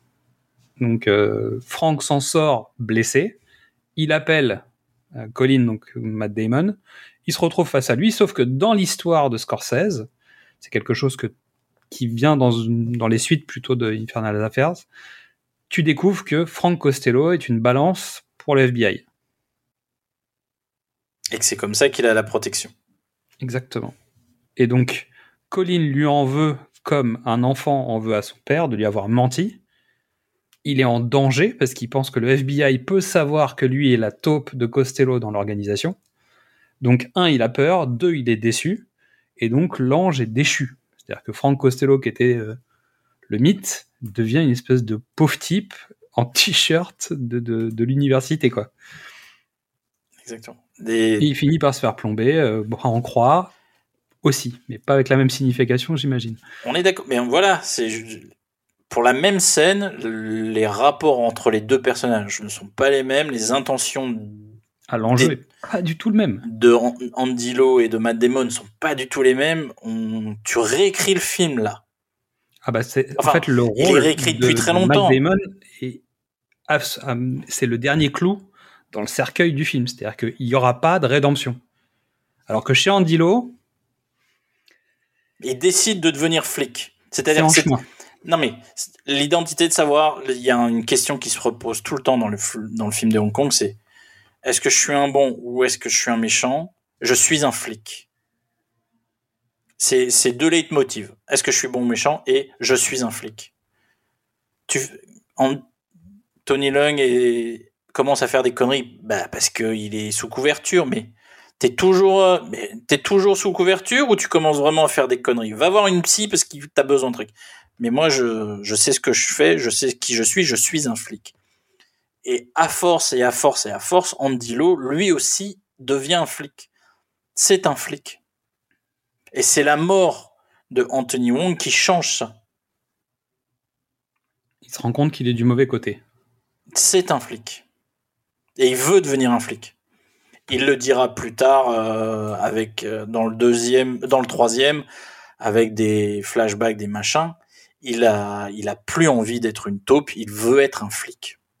Et surtout qu'il gravit les échelons et qu'au bout d'un moment, en fait, il, il avance vers l'échafaud, plus il monte. Et puis surtout, il a une vie, il a une vie qui se construit. Il est en couple. il- Le bien autour de lui peut être complètement détruit juste là, comme ça. Alors que dans la version de Scorsese, la différence du rôle qui est joué par Vera Farmiga est qu'elle se retrouve au milieu entre Matt Damon et Leonardo DiCaprio sans le savoir.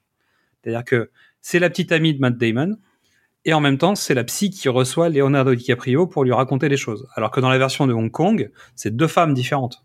Ouais. Donc femme avec laquelle euh, Tony Long va avoir une affaire, mais plutôt dans les autres films, dans les suites. Tu comprendras qu'il y a une vraie histoire d'amour dans les suites, plus que dans, la, dans le Mhm. premier. C'est moins affirmé. Tu comprends qu'elle est attachée à lui, mais pas autant que dans les suites. Et dans la version de Scorsese, il y a une relation euh, Ah, Il y a un triangle amoureux. hein. avec euh, ouais, un triangle amoureux. C'est c'est c'est même plus qu'un triangle amoureux parce qu'en fait, il, euh, Matt Damon, il est pas physique avec elle. Il- C'est c'est le- c'est la pièce qui manque à son évolution perso. C'est-à-dire, ce sera très bien d'être marié, ce sera très bien d'avoir un super appart. ce- Et c'est un coureur. C'est- Il drague deux trois nanas avant, il la drague. euh, C'est une bite à patte, euh, Matt Damon dans le film. Et donc, euh, il sous Il y a des problèmes d'érection et je pense Voilà. que c'est pas anodin dans, dans le film. hein. mais oui, ils sous-entendent qu'ils n'y arrivent pas. Euh, la, crimi- le- la femme de Frank Costello a un bouquin pour essayer d'être enceinte. La fécondité chez les gangsters est, est défaillante, on va dire. Et pourtant, Vera Farmiga va tomber enceinte, Mais de qui? Mais de qui? Puisqu'elle a eu une relation aussi avec euh, Leonardo DiCaprio et on ne sait pas en fait, il n'y a pas de réponse. Alors que dans la version de Hong Kong, Tony Leung croise son ancienne petite amie. Son ancienne petite amie est rejointe par sa fille. Donc il lui demande quel âge elle a. Il dit elle a 5 ans. Et quand il part, la fille dit mais maman, tu, tu as dit 5 ans alors que j'ai 6 ans. Donc là tu comprends que c'est sa fille. Oui. Et donc, il aurait pu avoir une vie qu'il ne connaît pas. Et donc, le, parcours philosophique du personnage est marqué par cette scène qui n'existe pas dans la version de Scorsese et qui change toute la spiritualité du film et du personnage. Et pareil, dans Infernal Affaires 3, euh, Andy Lau euh, étant- se déchire avec euh, sa, Son ex. son ex maintenant, et surtout il laisse entendre qu'elle est elle aussi enceinte. euh, Enfin, elle laisse pas, il le dit. Je suis dans la merde, elle il est enceinte, machin. Ouais. Voilà, il y a. Donc, après la mort de leur boss, du, méchant, dans les deux films, le flic infiltré revient à la base et se retrouve face au mafieux infiltré. Et donc peut se dévoiler en disant mais en fait c'était toi, on a parlé ensemble au téléphone, sauf dans la version de Hong Kong puisqu'ils se sont déjà rencontrés dans une scène euh, avant qui est pas dans la version de Scorsese. Et, ça, c'est une scène qui est importante. Donc, dans le film de Hong Kong, la première scène euh, où ils se, rencontrent dans une première scène où dans une boutique audiophile et tous les deux partagent l'amour du son, une chanson, etc. Il y a une complicité qui se naît, qui se crée. Ils se reconnaissent ponctuellement, ils se croisent en tant que flic et, et truand inversés, évidemment. Et ils disent, mais attends, on se connaît, machin, etc. Et donc, quand ils se retrouvent tous les deux dans le bureau parce que euh, Tony Lung revient au bercail de la police en disant je suis un infiltré, euh, s'il vous plaît, aidez-moi. On, on remet les compteurs à zéro, je veux retrouver mon identité. Les deux ont une complicité. Ce qui n'est pas le cas entre Matt Damon et DiCaprio. Non. Mais la résolution est la même, c'est-à-dire que les deux flics vont pour réactiver le dossier du planqué. Et pendant ce temps-là, le planqué dans les deux films fouille du regard plus ou moins le, le bureau du flic, découvre Le fusil de Chekhov que j'ai le fusil de Tchekhov que tu avais placé tout à l'heure, donc qui était dans la scène du cinéma, et se rend compte que finalement la taupe de la mafia, bah, c'est celui avec qui il est en train de discuter, et à qui il est en train de commencer à accorder sa confiance finalement. Donc chacun des flics infiltrés se sauve pour pouvoir se protéger, et ils vont devoir se retrouver face à face. Dans les deux films, ce qui se passe, c'est que l'infiltré dans la mafia balance l'autre à sa petite amie. Oui. Dans un cas, c'est Vera Farmiga qui découvre que Matt Damon était la taupe des mafieux dans la police. Et dans l'autre, c'est la femme de Andy bah, celle avec qui il partage sa vie, qui découvre que son mari est un menteur, elle-même qui était autrice et qui écrivait sur un flic ou sur un tueur en série, euh, non, sur un tueur en série non, sur plusieurs un- personnalités. Sur une, pers- une personne à multiples identités, mais qui ne savait pas s'il était bon ou mauvais. C'est vrai. Faire écho à Andy Lau. Donc, euh, Donc elle découvre la vérité. les deux femmes découvrent la vérité parce que les deux, les deux chefs, euh, les deux mafieux, gardaient des informations, enregistraient les conversations, et donc le, le miroir se brise. Ce qui permet d'arriver à la dernière scène, le face-à-face entre les deux taupes. Donc finalement, la mise en abîme du miroir, puisque si on peut considérer que c'est chacun une des faces d'une même pièce, bah, ils se retrouvent face à face dans le miroir. Eh ben, je suis pas d'accord pour le film d'Hong Kong. Chez Scorsese, c'est un vrai miroir. C'est-à-dire, mais même la scénographie, la mise en scène, ils sont l'un et l'autre d'un côté euh, de l'écran, ils sont habillés quasiment pareil. Euh, jean, t-shirt, euh, coupe-vent. euh, Ils ont plus de chef, ils partagent la même femme, ils sont dans la même merde. Bah, tu vois, il y y y a plein de parallèles dans la version de Scorsese. ils sont, c'est le reflet l'un de l'autre. Et euh, c'est les mêmes mecs, c'est deux, deux jeunes premiers d'Hollywood du moment, quoi. Ils font, un peu- il y en a un qui fait 10 kilos de plus que l'autre, mais euh, c'est les, les, deux gamins euh, d'Hollywood, c'est les deux mêmes. Dans le film de Hong Kong, ils se donnent rendez-vous. Andy Lau arrive sur le toit, il se retrouve tout seul. Il cherche, il cherche Tony Leung partout, il le voit pas. Et Tony Leung, dans une, dans un plan très important, Tony, Tony Leung sort de son dos. Il sort de lui-même. Il sort du personnage d'Andy Lau. C'est le yin et le yang. Non, mais c'est exactement ça. C'est-à-dire qu'il y a, tout d'un coup, il y a une extraction du flic. Et le flic se retrouve face au gangster. Le bon face au mal, et il va falloir faire un choix. Puis en plus, après, physiquement, où ils, sont, ils se ressemblent pas du tout. Il y en a un qui fait 10 cm de plus que l'autre. Euh, Tony Leung est pas mal, hein, mais l'autre, euh, c'est le beau gosse de la bande. hein. Là, il y a une vraie opposition. C'est pas un miroir, c'est juste, euh, il y a une extraction et c'est hyper important. Ce, plan-là, les, mises en scène, les mises en scène des deux sont pas les mêmes et pour des raisons qu'on a évoquées. C'est-à-dire que le film ne défend pas les mêmes objectifs. Les enjeux entre les personnages sont pas les mêmes. Chez Scorsese, c'est des frères. C'est des frères ennemis, mais c'est des frères. ouais. Alors que chez l'autre, c'est la bonne image de, du choix, en fait. À quel moment tu as choisi d'aller vivre en enfer ou de- de- d'en sortir? Et est-ce que tu es flic ou pas? Donc on se retrouve en tout cas dans cette scène de réalité face à face de qu'est-ce qu'on doit faire? Le flic a décidé d'arrêter le méchant. Donc dans le film hongkongais, il l'emmène dans l'ascenseur, il recule parce qu'il est pris, il est pris en joue par un autre. Et quand la porte de l'ascenseur s'ouvre, il se prend une balle, mais tu sais pas de qui. Et tu découvres que finalement c'est l'adjoint de Andy Lau qui a mis une balle dans la tête de Tony Leung parce que lui-même était une taupe de ça. Et donc, quand Dylan se retrouve un peu dans la merde, il se fout dans l'ascenseur. Il y a plein de flics qui débarquent dans le hall de, de, de la, de l'hôtel. Et dans l'ascenseur, des échanges de coups de feu. Tu sais pas qui va survivre. Et quand les portes de l'ascenseur s'ouvrent au rez-de-chaussée, Andilo sort en montrant sa carte de policier. Ouais. Donc à nouveau, c'est une vraie symbolique. Et c'est lui qui a descendu Et il le dit. l'autre taupe. Et il le dit. C'est la dernière, c'est la dernière truc qu'il dit. Je suis policier. Et donc, il a arrêté l'ultime taupe de Sam. Et finalement, il a arrangé sa sortie. Et il a repris le contrôle de lui. C'est-à-dire qu'ils ne sont plus deux, il est lui tout seul. Et donc, il a récupéré le bon côté de Tony Lung, finalement. Exactement. Et il va lui faire euh, des hommages nationaux. En tout cas, il va, il va avoir un enterrement euh, mini policier. Mais il sort de cet ascenseur. Il a fait son choix. Et ensuite, il y a la séquence où on voit à nouveau le fameux flashback où il se voit à l'école de police, voir Tony Lung partir en disant euh, qui veut prendre sa place? Et il dit moi je vais prendre sa place. Moi, j'aimerais bien. Donc ça c'est la version Hong Kong. Dans la version Scorsese, donc DiCaprio a appelé Brown, qui est donc le sergent avec qui il avait fait ses classes, qui était donc l'adjoint de Matt Damon, en lui disant tu sais qui je suis, tu me reconnais, on se reconnaît, tu sais que je vais pas lui faire de mal, mais je dois partir avec lui. Et il dit j'ai les preuves, je sais que c'est lui la taupe, etc. Donc il demande à cet agent avec qui il a fait ses classes, avec qui il a une relation, de lui faire confiance. Finalement, il descend, mais l'autre veut pas le laisser partir parce qu'il est flic, il peut pas laisser son boss se faire emmener, etc. Et t'as la même scène de l'ascenseur, l'ascenseur s'ouvre, DiCaprio se fait buter par troisième larron, qui est donc l'autre adjoint de Matt Damon, Avec qui qui il a fait lui-même une taupe de Frank. Voilà.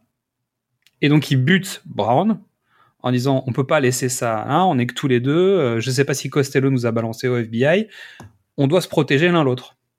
Matt Damon récupère le flingue, bute le mec et descend en héros en disant quand même au passage, DiCaprio c'était la fameuse taupe qui était infiltrée euh, chez Frank Costello. Donc il faut l'enterrer de manière correcte. Il se retrouve face à, son ex enceinte qui voudra pas lui parler.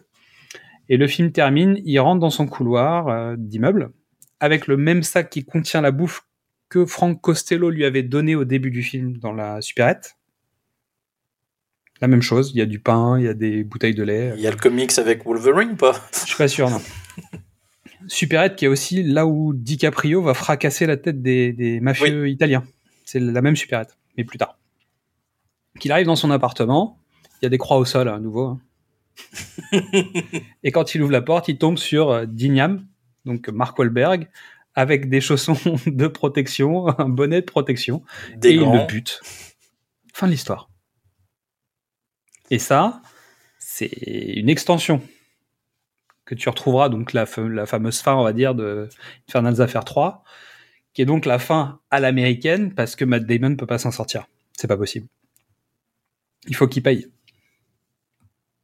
Oui, il peut pas. On est d'accord, on est dans le dans une Avec le petit rat qui passe euh, sur le Ah, balcon. là, ça, qui- je crois que c'est le plan pire. catastrophique. C'est un des plus mauvais plans de. Je ne sais pas pourquoi il a il l'a. Je sais pas. Pourquoi il l'a voulu Il l'a voulu. Que veux-tu? Mais à savoir que Monahan et Wahlberg avaient discuté de faire une suite potentielle au film, qui vrai. était en partie ce qui se passait sur le, du point de vue de Dignam pendant les infiltrés et après.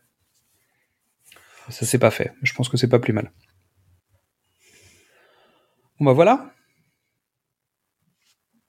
On a fait un petit résumé d'explications Ah bah, en vendant les différences, les qualités, On avait, on avait dit une heure et demie, ça fait une heure vingt. C'est pas mal, on n'a pas fini.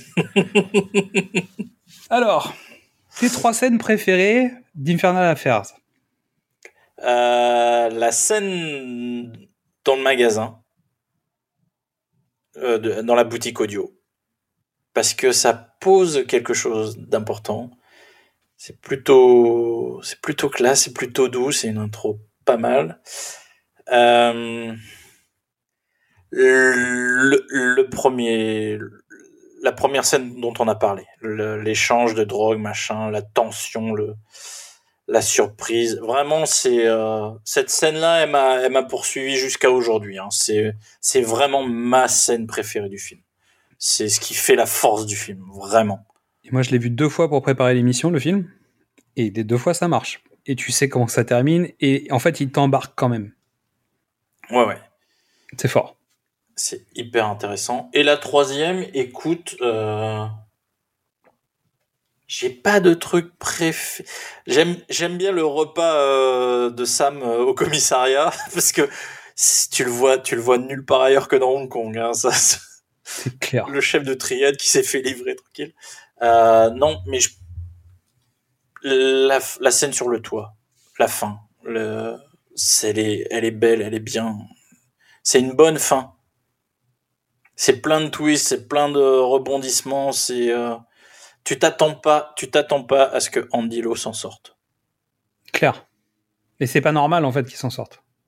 Et c'est d'ailleurs sans doute pour ça que tu fais des suites. Bah, mais, puis c'est, non mais c'est pour ça que le film perdure. C'est parce qu'il te raconte une autre histoire que tous les autres films. Alors que la version américaine, pour le coup, te vend ce que t'attends. Ouais. Tu penses que Matt Damon va s'en sortir T'as la, la surprise de la surprise de la surprise. Donc, ce qui fait que c'est un peu. Les surcouches, ça fait peut-être un peu beaucoup. Mais ça finit comme t'as envie que ça termine. Donc, résultat, t'as pas de surprise. T'as la surprise du twist qui appuie sur la détente. Donc, pour moi, les trois scènes marquantes d'Infernal's Affair, c'est donc la descente, comme toi, bah, le, la, la, séquence de, de, du premier, de la première surveillance. Moi, la filature me plaît, même si elle est pas très longue, mais je trouve que la tension est hyper montée, hyper bonne. Puis après, il y a l'ascenseur aussi. Mais en fait, c'est les trois scènes de tension du film, vraiment. Euh... mais je trouve que. Alors qu'il y, a vraiment, beaucoup, il y a beaucoup de discussions, il y a beaucoup d'hésitations. Il, y a un, il y a un petit côté fleur bleue dans le film de Hong Kong parce que c'est le public de Hong Kong et que il, il te faut des, des, des scènes familiales, de dragouille. Enfin, pas de dragouille, mais de d'histoire d'amour pour un peu alléger le truc qui en font pas un film ultra noir.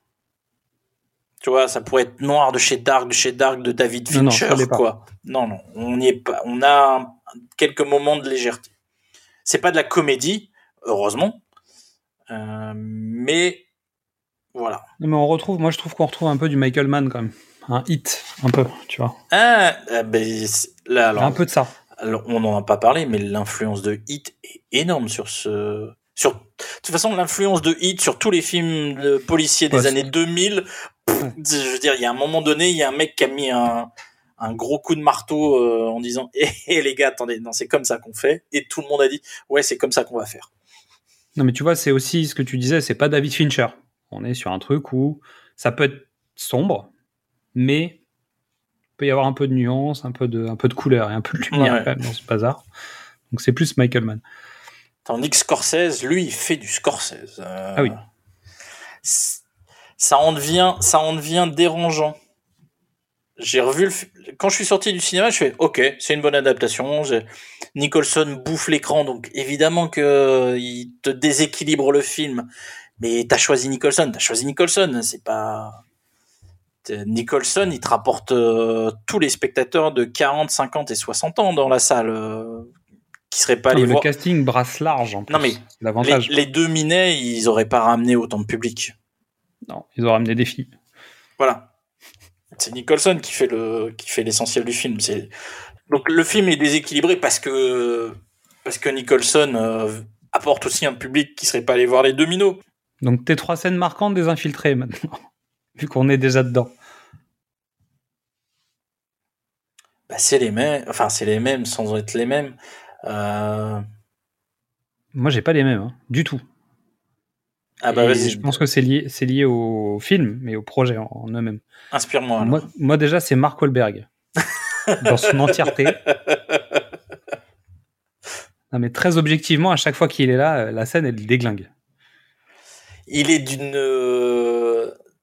est rude, quoi. D'une virulence, d'une violence, d'une vulgarité, mais parce que c'est c'est une espèce de stratégie pour pousser le mec. C'est-à-dire que on va t'envoyer faire les, on va t'envoyer en infiltré. Si déjà tu tu résistes tu pas au peu, que je vais, au, au peu que je vais t'envoyer dans la tête, c'est mal barré. Je le comprends. Hein. Donc Wahlberg, tout l'interrogatoire, son intervention dans la réunion d'Alec Baldwin où il balance sur tout le monde et le final. Il y a le face-à-face avec Frank et, et William au restaurant. C'est-à-dire au moment où Frank il est sur le fil de je vais péter une durite en fait. Où tu sens que le mec il est plus droit. Oui, il craque. T'as cette scène euh, complète avec le flingue, avec le euh, faut que tu manges, euh, le mec en train de dessiner les rats, il met le feu à son dessin. Complètement parti quoi. Mais c'est du, du grand Jack Nicholson. Et ensuite, je dirais les séquences entre William et la psy. Ouais, là pour le coup, le. Mais parce qu'elle est super. Ah, Mais. euh, Et lui, il est bien. Bah, je veux dire, il, ça, lui, il est très. mais- euh, Oui, oui, elle est, elle est, à, la- elle est à sa hauteur. Je crois qu'elle elle est même mieux que lui à ce moment-là. Et elle enrichit euh, le personnage de, de Costigan. Ce qui n'est pas du tout le cas de ces scènes à elle avec Matt Damon. Alors, Elle l'enrichit pas. non, mais elle apporte une lumière. C'est-à-dire que c'est, pour Matt Damon, c'est une trophy wife. Elle est, elle a pas de fon- elle a une, elle a une fonction. Il n'y a pas d'é- il y a pas d'échange, il y a pas de, elle est là parce qu'il faut qu'elle soit là. Tandis qu'il y a du désir chez euh, DiCaprio. Il y a du besoin surtout. Il y a du besoin, il y a Pas du forcément du désir au début. Il a Non. besoin d'elle parce que c'est la seule qui l'écoute. C'est la maman. Oui. C'est l'amante après, mais d'abord c'est sa mère. Qu'il a perdu. En plus, on a vu euh, qu'il a perdu sa mère. Donc en gros, tu sais qu'il y a un manque. Donc il y a papa et maman dans l'histoire. Ouais, ouais. Il Et couche avec sa mère. Donc ça c'est pas bien. Donc ça c'est la Ah, tragédie c'est le deep, euh, on est d'accord. Euh, mais Vera elle est, c'est une comédienne formidable. Elle me donne envie d'aller voir The Conjuration, alors que je- pff, le film en lui-même me plaît pas tellement, mais tu mets Vera Farmiga, tu me pourquoi? Je suis curieux. Donc, si on doit comparer les deux films et donner notre avis sur les deux projets, comment on fait? Euh, alors, L'image m'est arrivée euh, un peu tardivement et elle est peut-être pas juste. hein. Mais Infernal Affairs, c'est euh, t'as un lac gelé où t'as deux réalisateurs qui, qui font une belle chorégraphie, d'accord? Et euh, The Departed, eh ben c'est le mec qui arrive plus tard, mais le lac a dégelé, puis il y a de la gadoue et puis il aime bien, il aime bien éclabousser. Yeah C'est le même endroit, c'est le même, c'est de l'eau, mais il y en a un qui est qui, qui fait pas la même chose. Ok. Non, le, honnêtement, le Scorsese fait du, fait du Scorsese. Mais c'est parce qu'il fait du Scorsese que je trouve que ça marche pas. Parce que je suis sur ma réserve. J'ai des réserves pour le Tu film. penses qu'il rate le projet? Bah, En tout cas, il rate l'adaptation parce qu'il fait du Scorsese? Non, non, justement, je, je trouve que c'est une très bonne adaptation parce qu'ils s'éloignent, qu'ils ont eu l'intelligence de dire on va pas raconter, on va raconter la même histoire, mais on va pas raconter les mêmes choses. Et tant qu'à refaire un film, autant pas raconter les mêmes choses. C'est important et je trouve que c'est très bien. Ça donne sa qualité au film, ça donne son intérêt au film. Si j'avais été à revoir absolument le même film, ça aurait pas marché. Et, et ils ont eu raison de le faire parce que pour un public américain, les atermoiements euh, d'une taupe, ça marche pas. Je veux dire, les gens, ils en auraient rien à foutre. Et donc, du coup, comment on peut donner de l'intérêt à cette histoire de qui est, qui est intéressante, hein, ce squelette Eh ben, on va en faire un film de Scorsese. Et du coup, bah en fait, ça fait un peu coller. Si Scorsese avait écrit comme il écrit tout le temps et qu'il s'était intéressé euh, et qu'il avait qu'il était rentré dans le processus un peu mieux, ça aurait été moins artificiel. Tu vois, il l'a fait ensuite sur le, le de Wall Street. C'est pas son scénario, c'est pas son histoire, c'est DiCaprio qui est venu le chercher. Mais tu vois, il y a, y a pas toute cette violence, il y a pas toute cette gratuité. Et je trouve que d'appliquer des recettes euh, Scorsese à cette histoire, ça marche moins bien. C'est comme euh, le, le le Millennium de, de Fincher. Ah oui. Tu regardes le Millennium danois, c'est très bien. Tu regardes le Millennium de Fincher, c'est la même chose, mais Fincher met sa patte et ça fait artificiel. et Fincher le dit, je l'ai fait, euh, je l'ai fait parce que Sony me l'a demandé, que ça me donnait euh, des garanties et que je pouvais faire ce que je, voulais après. euh, Je leur filais le truc, ça faisait un succès, on était très. Mais c'est c'est un peu artificiel. Et ben là, c'est le même impression. C'est-à-dire Scorsese dit bon, faut, on va le faire, on va le produire, très bien. Je vais faire ma recette, mais c'est collé. C'est pas organique. Après, c'est peut-être lié au casting, non? Parce qu'il se retrouve quand même avec euh, un gros casting à gérer. Je pense. Je pense que DiCaprio et Matt Damon sont trop lisses. C'est possible. Tu vois, Ray Liotta, t'y crois dans Les Affranchis. Qui était, qui était évoqué au casting euh, comme Ethan Hawke, comme De, De Niro, euh, Non, mais tu vois, comme je- Brad Pitt aussi. ils, ils sont trop. Ils sont. Il il y, a, un- il y a une violence chez DiCaprio. Il y, a, quelque chose chez DiCaprio, mais là, là, euh, il là, il était trop jeune. Il l'avait pas encore, euh, l'avait pas encore capté, il l'avait pas encore canalisé.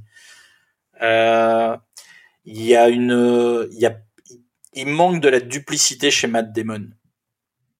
Tu mets Christian Bale, Matt Damon, c'est brut de décoffrage. Mais parce qu'il joue le gros neuneu un peu. Il joue le mec qui fonce dans le tas, quoi. C'est le, le mec qui, qui fait du rugby euh, contre les polices, contre les pompiers, Ouais, ouais, qui ouais. traite de PD, quoi. On est d'accord. Ah mais non, mais euh, il y a une, un des Non, mais cette scène, elle veut dire quelque chose. C'est-à-dire que déjà, tu les fais jouer au rugby pour dire ici, on joue pas au foot QS, tu vois, on joue au rugby. Oui. Et en plus, on s'insulte entre euh, flics et, po- et pompiers. Après, c'est un mec de Boston. Ça, ça correspond. Je suis d'accord. Mais pour le, pour ce personnage-là, il faut de la duplicité. Il faut, euh, il faut une noirceur qu'il a pas, qu'il a jamais eu. Hmm. Tu vois, il y a, mais c'est un très bon acteur. hein, je l'aime très bien. Je l'aime bien. Mais il faut, il faut un truc plus sombre. Candilo a lui.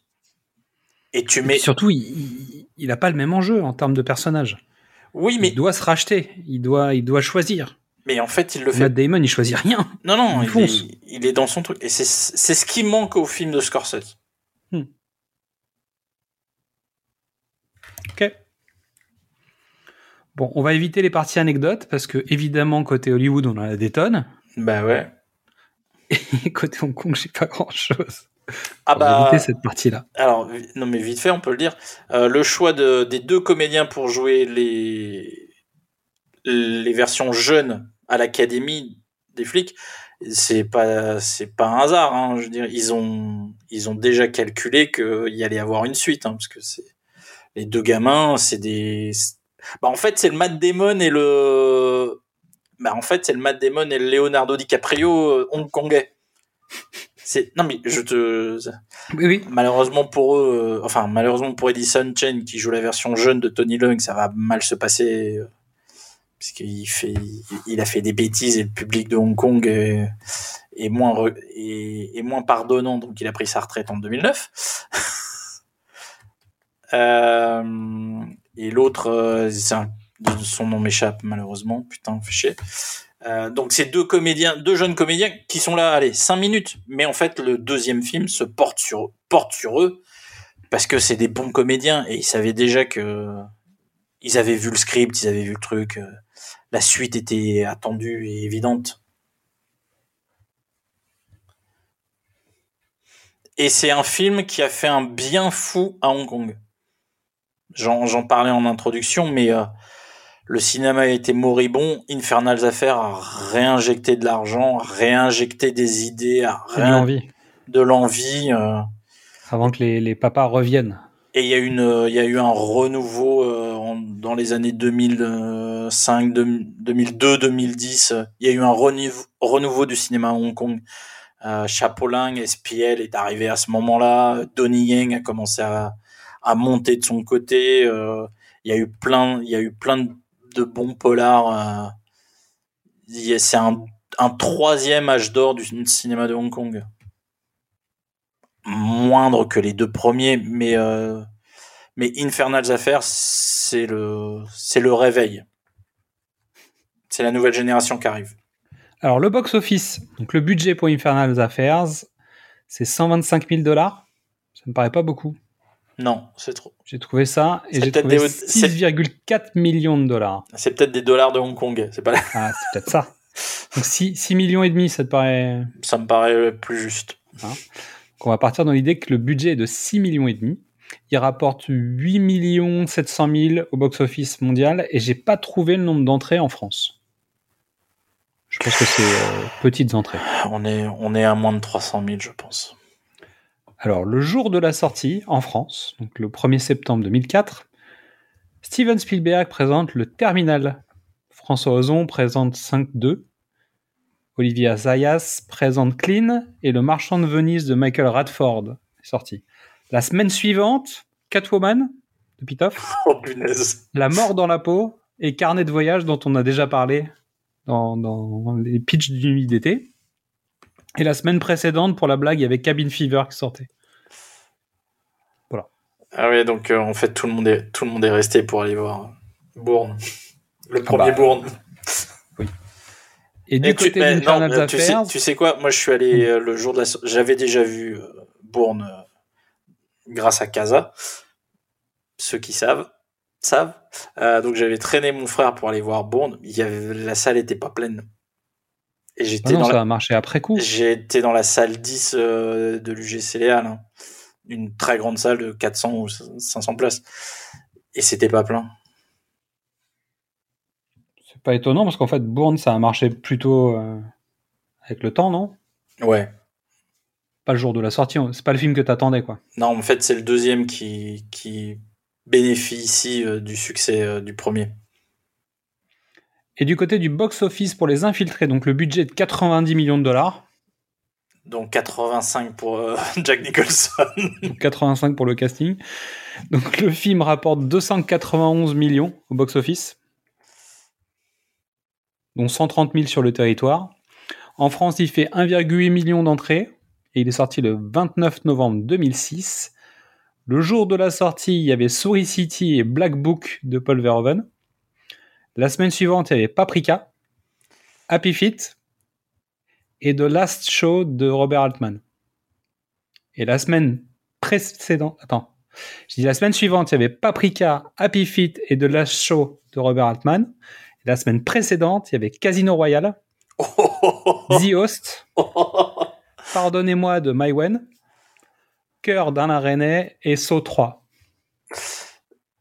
Grosse semaine la semaine d'avant. Grosse semaine. Et le film donc commence par la voix off de Jack Nicholson qui dit Je ne veux pas être le produit de mon environnement, je veux que mon environnement soit mon produit à moi. Tu vois la différence entre ça et Ah la ben, citation de Bouddha? Oui. Et puis le, le film commence sur des, des, im- des images d'archives. d'actualité euh, sur la mixité dans les écoles euh, à Boston qui, qui tournent mal. Bah, il veut pas des Italiens, hein, rappelle ça. Les Italiens. J'imagine le reste. On n'a pas parlé de la bande originale de la version américaine? C'est un Scorsese, donc C'est fonctionnel. il y a les Stones. Il y a les Stones. Ah, tu veux dire le, le disque non, non. tiré des... Oui, non, mais de toute façon... je- Non, mais comme d'habitude, on peut s'attacher à la bande originale d'un film de Scorsese parce qu'en général c'est assez, propre. Il y a des choses intéressantes à du- écouter, quoi. C'est du... c'est les Stones, c'est du rock'n'roll. Bah oui. Là, on ne... Et surtout, il utilise Gimme Shelter qu'il avait déjà utilisé dans Casino et les Affranchis. Bah, tout le Comme d'habitude, quoi. Tout le temps. Je te dis, c'est pour ça que ça, ça colle. Ça... Il y a un truc qui va pas. Ouais, t'as l'impression qu'il a, il met, il met sa recette. C'est ça Ah, que tu veux dire. Mais oui. Est-ce qu'on a quelque chose à ajouter? Oui, plein, mais comme on s'était dit qu'on ferait léger cette année, on va s'arrêter là. Ça va, on a parlé du film, on Non, a rentré un peu. on tu pourrait vois, parler dans les du- détails, mais pas trop. On pourrait parler du 2, du 3, on pourrait parler des influences. euh. Moi, tu me lances sur le cinéma de Hong Kong, euh, je tiens 3 heures, hein, à moi tous. Non, mais la question, c'est vraiment, on, on disait qu'il y avait eu un impact d'Infernal Affairs sur le cinéma de Hong Kong. Est-ce que les infiltrés ont eu un impact sur le cinéma Hollywood? Euh, non. Par contre, il a relancé la carrière de Scorsese qui avait fait, qui était un peu dans un creux, quoi. C'est vrai. Ça l'a C'est son réveillé. Minority Report à lui, quoi. Ça, Bah ouais, tiens. Ouais, exactement. Non, mais ça l'a réveillé, ça, ça a créé sa relation avec euh, DiCaprio, parce qu'ils en sont, je crois, au sixième ou au septième, là, maintenant. Ça a réveillé, ça a sorti un peu euh, Scorsese, euh, qui a enchaîné les bons films après. Les films ambitieux, en plus. Ouais, donc ça a été un coup de fouet. Ouais, ouais, ça, ça lui a fait du bien. Ok. Mais on est d'accord qu'il n'y a pas d'impact, en dehors de ça, sur les, les productions hollywoodiennes de l'époque. J'ai pas l'impression, en tout cas. Vu qu'on se rend bien compte que Hit Non, c- Hit a tout avait changé. posé des jalons, Fincher non. avait posé d'autres choses, et finalement, c'est pas Scorsese qui a apporté. euh, Il rajoute une pierre en disant on peut faire, on peut continuer à faire des polars avec des gros budgets qui rapportent beaucoup d'argent avec un gros casting, mais euh, collatéral quoi. Tu vois, je veux dire. Oui, euh, oui. Non, mais il y a. Les années 2000, c'est les années de Fincher, de toute façon. Seven va tout changer. Là, pour le coup, oui. Ah bah oui. Les infiltrés, c'est une continuité. Si tu veux dire qu'on pourra faire un précédemment sur vos écrans avec un avec Seven et puis un film avec euh, je sais pas Christophe Lambert par exemple? Euh, non, mais euh, par exemple, on peut faire Seven et un film euh, de Matt Reeves qui dure 3h14, euh, qui a rencontré du succès. Et... un film de Matt Reeves. Ok, intéressant. Où il pleut tout le temps, tu veux dire? Je crois, oui. Il fait nuit tout le temps. Même quand la lumière est allumée, il fait nuit. Même quand il fait jour, il fait nuit. Donc merci pour votre écoute. Comme vous le savez sans doute, cet épisode remplace l'épisode sur la saga Creed en attendant la sortie du troisième film. Nous nous retrouvons le mois prochain avec un précédemment sur vos écrans et une trilogie beaucoup plus intimiste, dirons-nous. Ça te va? On pourra se parler comme ça, doucement, on parlera plus cool. On sera en voix noir et blanc. Donc en parallèle, nous travaillons sur les films de l'avant à la sauce 2022. Mystery a toujours son programme sur la métamorphose qui va arriver. Qui arrive Qui arrive? Jean... Qui arrive Peut-être que je vais vous proposer un nouveau format avec une nouvelle voix. Bref, le plus simple reste de vous inscrire à notre newsletter sur le site Ocha ou sur les plateformes d'écoute afin d'avoir toujours les informations les plus à jour. Vous pouvez aussi nous retrouver sur les réseaux sociaux. Le pitch était presque parfait sur Facebook, Twitter, Instagram et TikTok, sur lequel j'ai repris les posts récemment. Et on vous dit à très bientôt, ici ou ailleurs.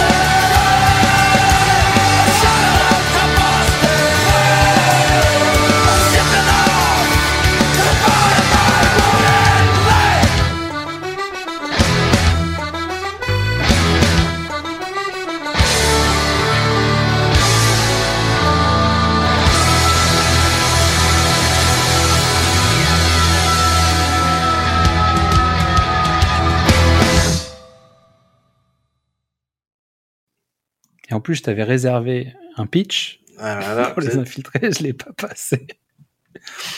Attends, attends, attends. Et mon pitch, c'était Attrape-moi si tu peux, monsieur Ripley.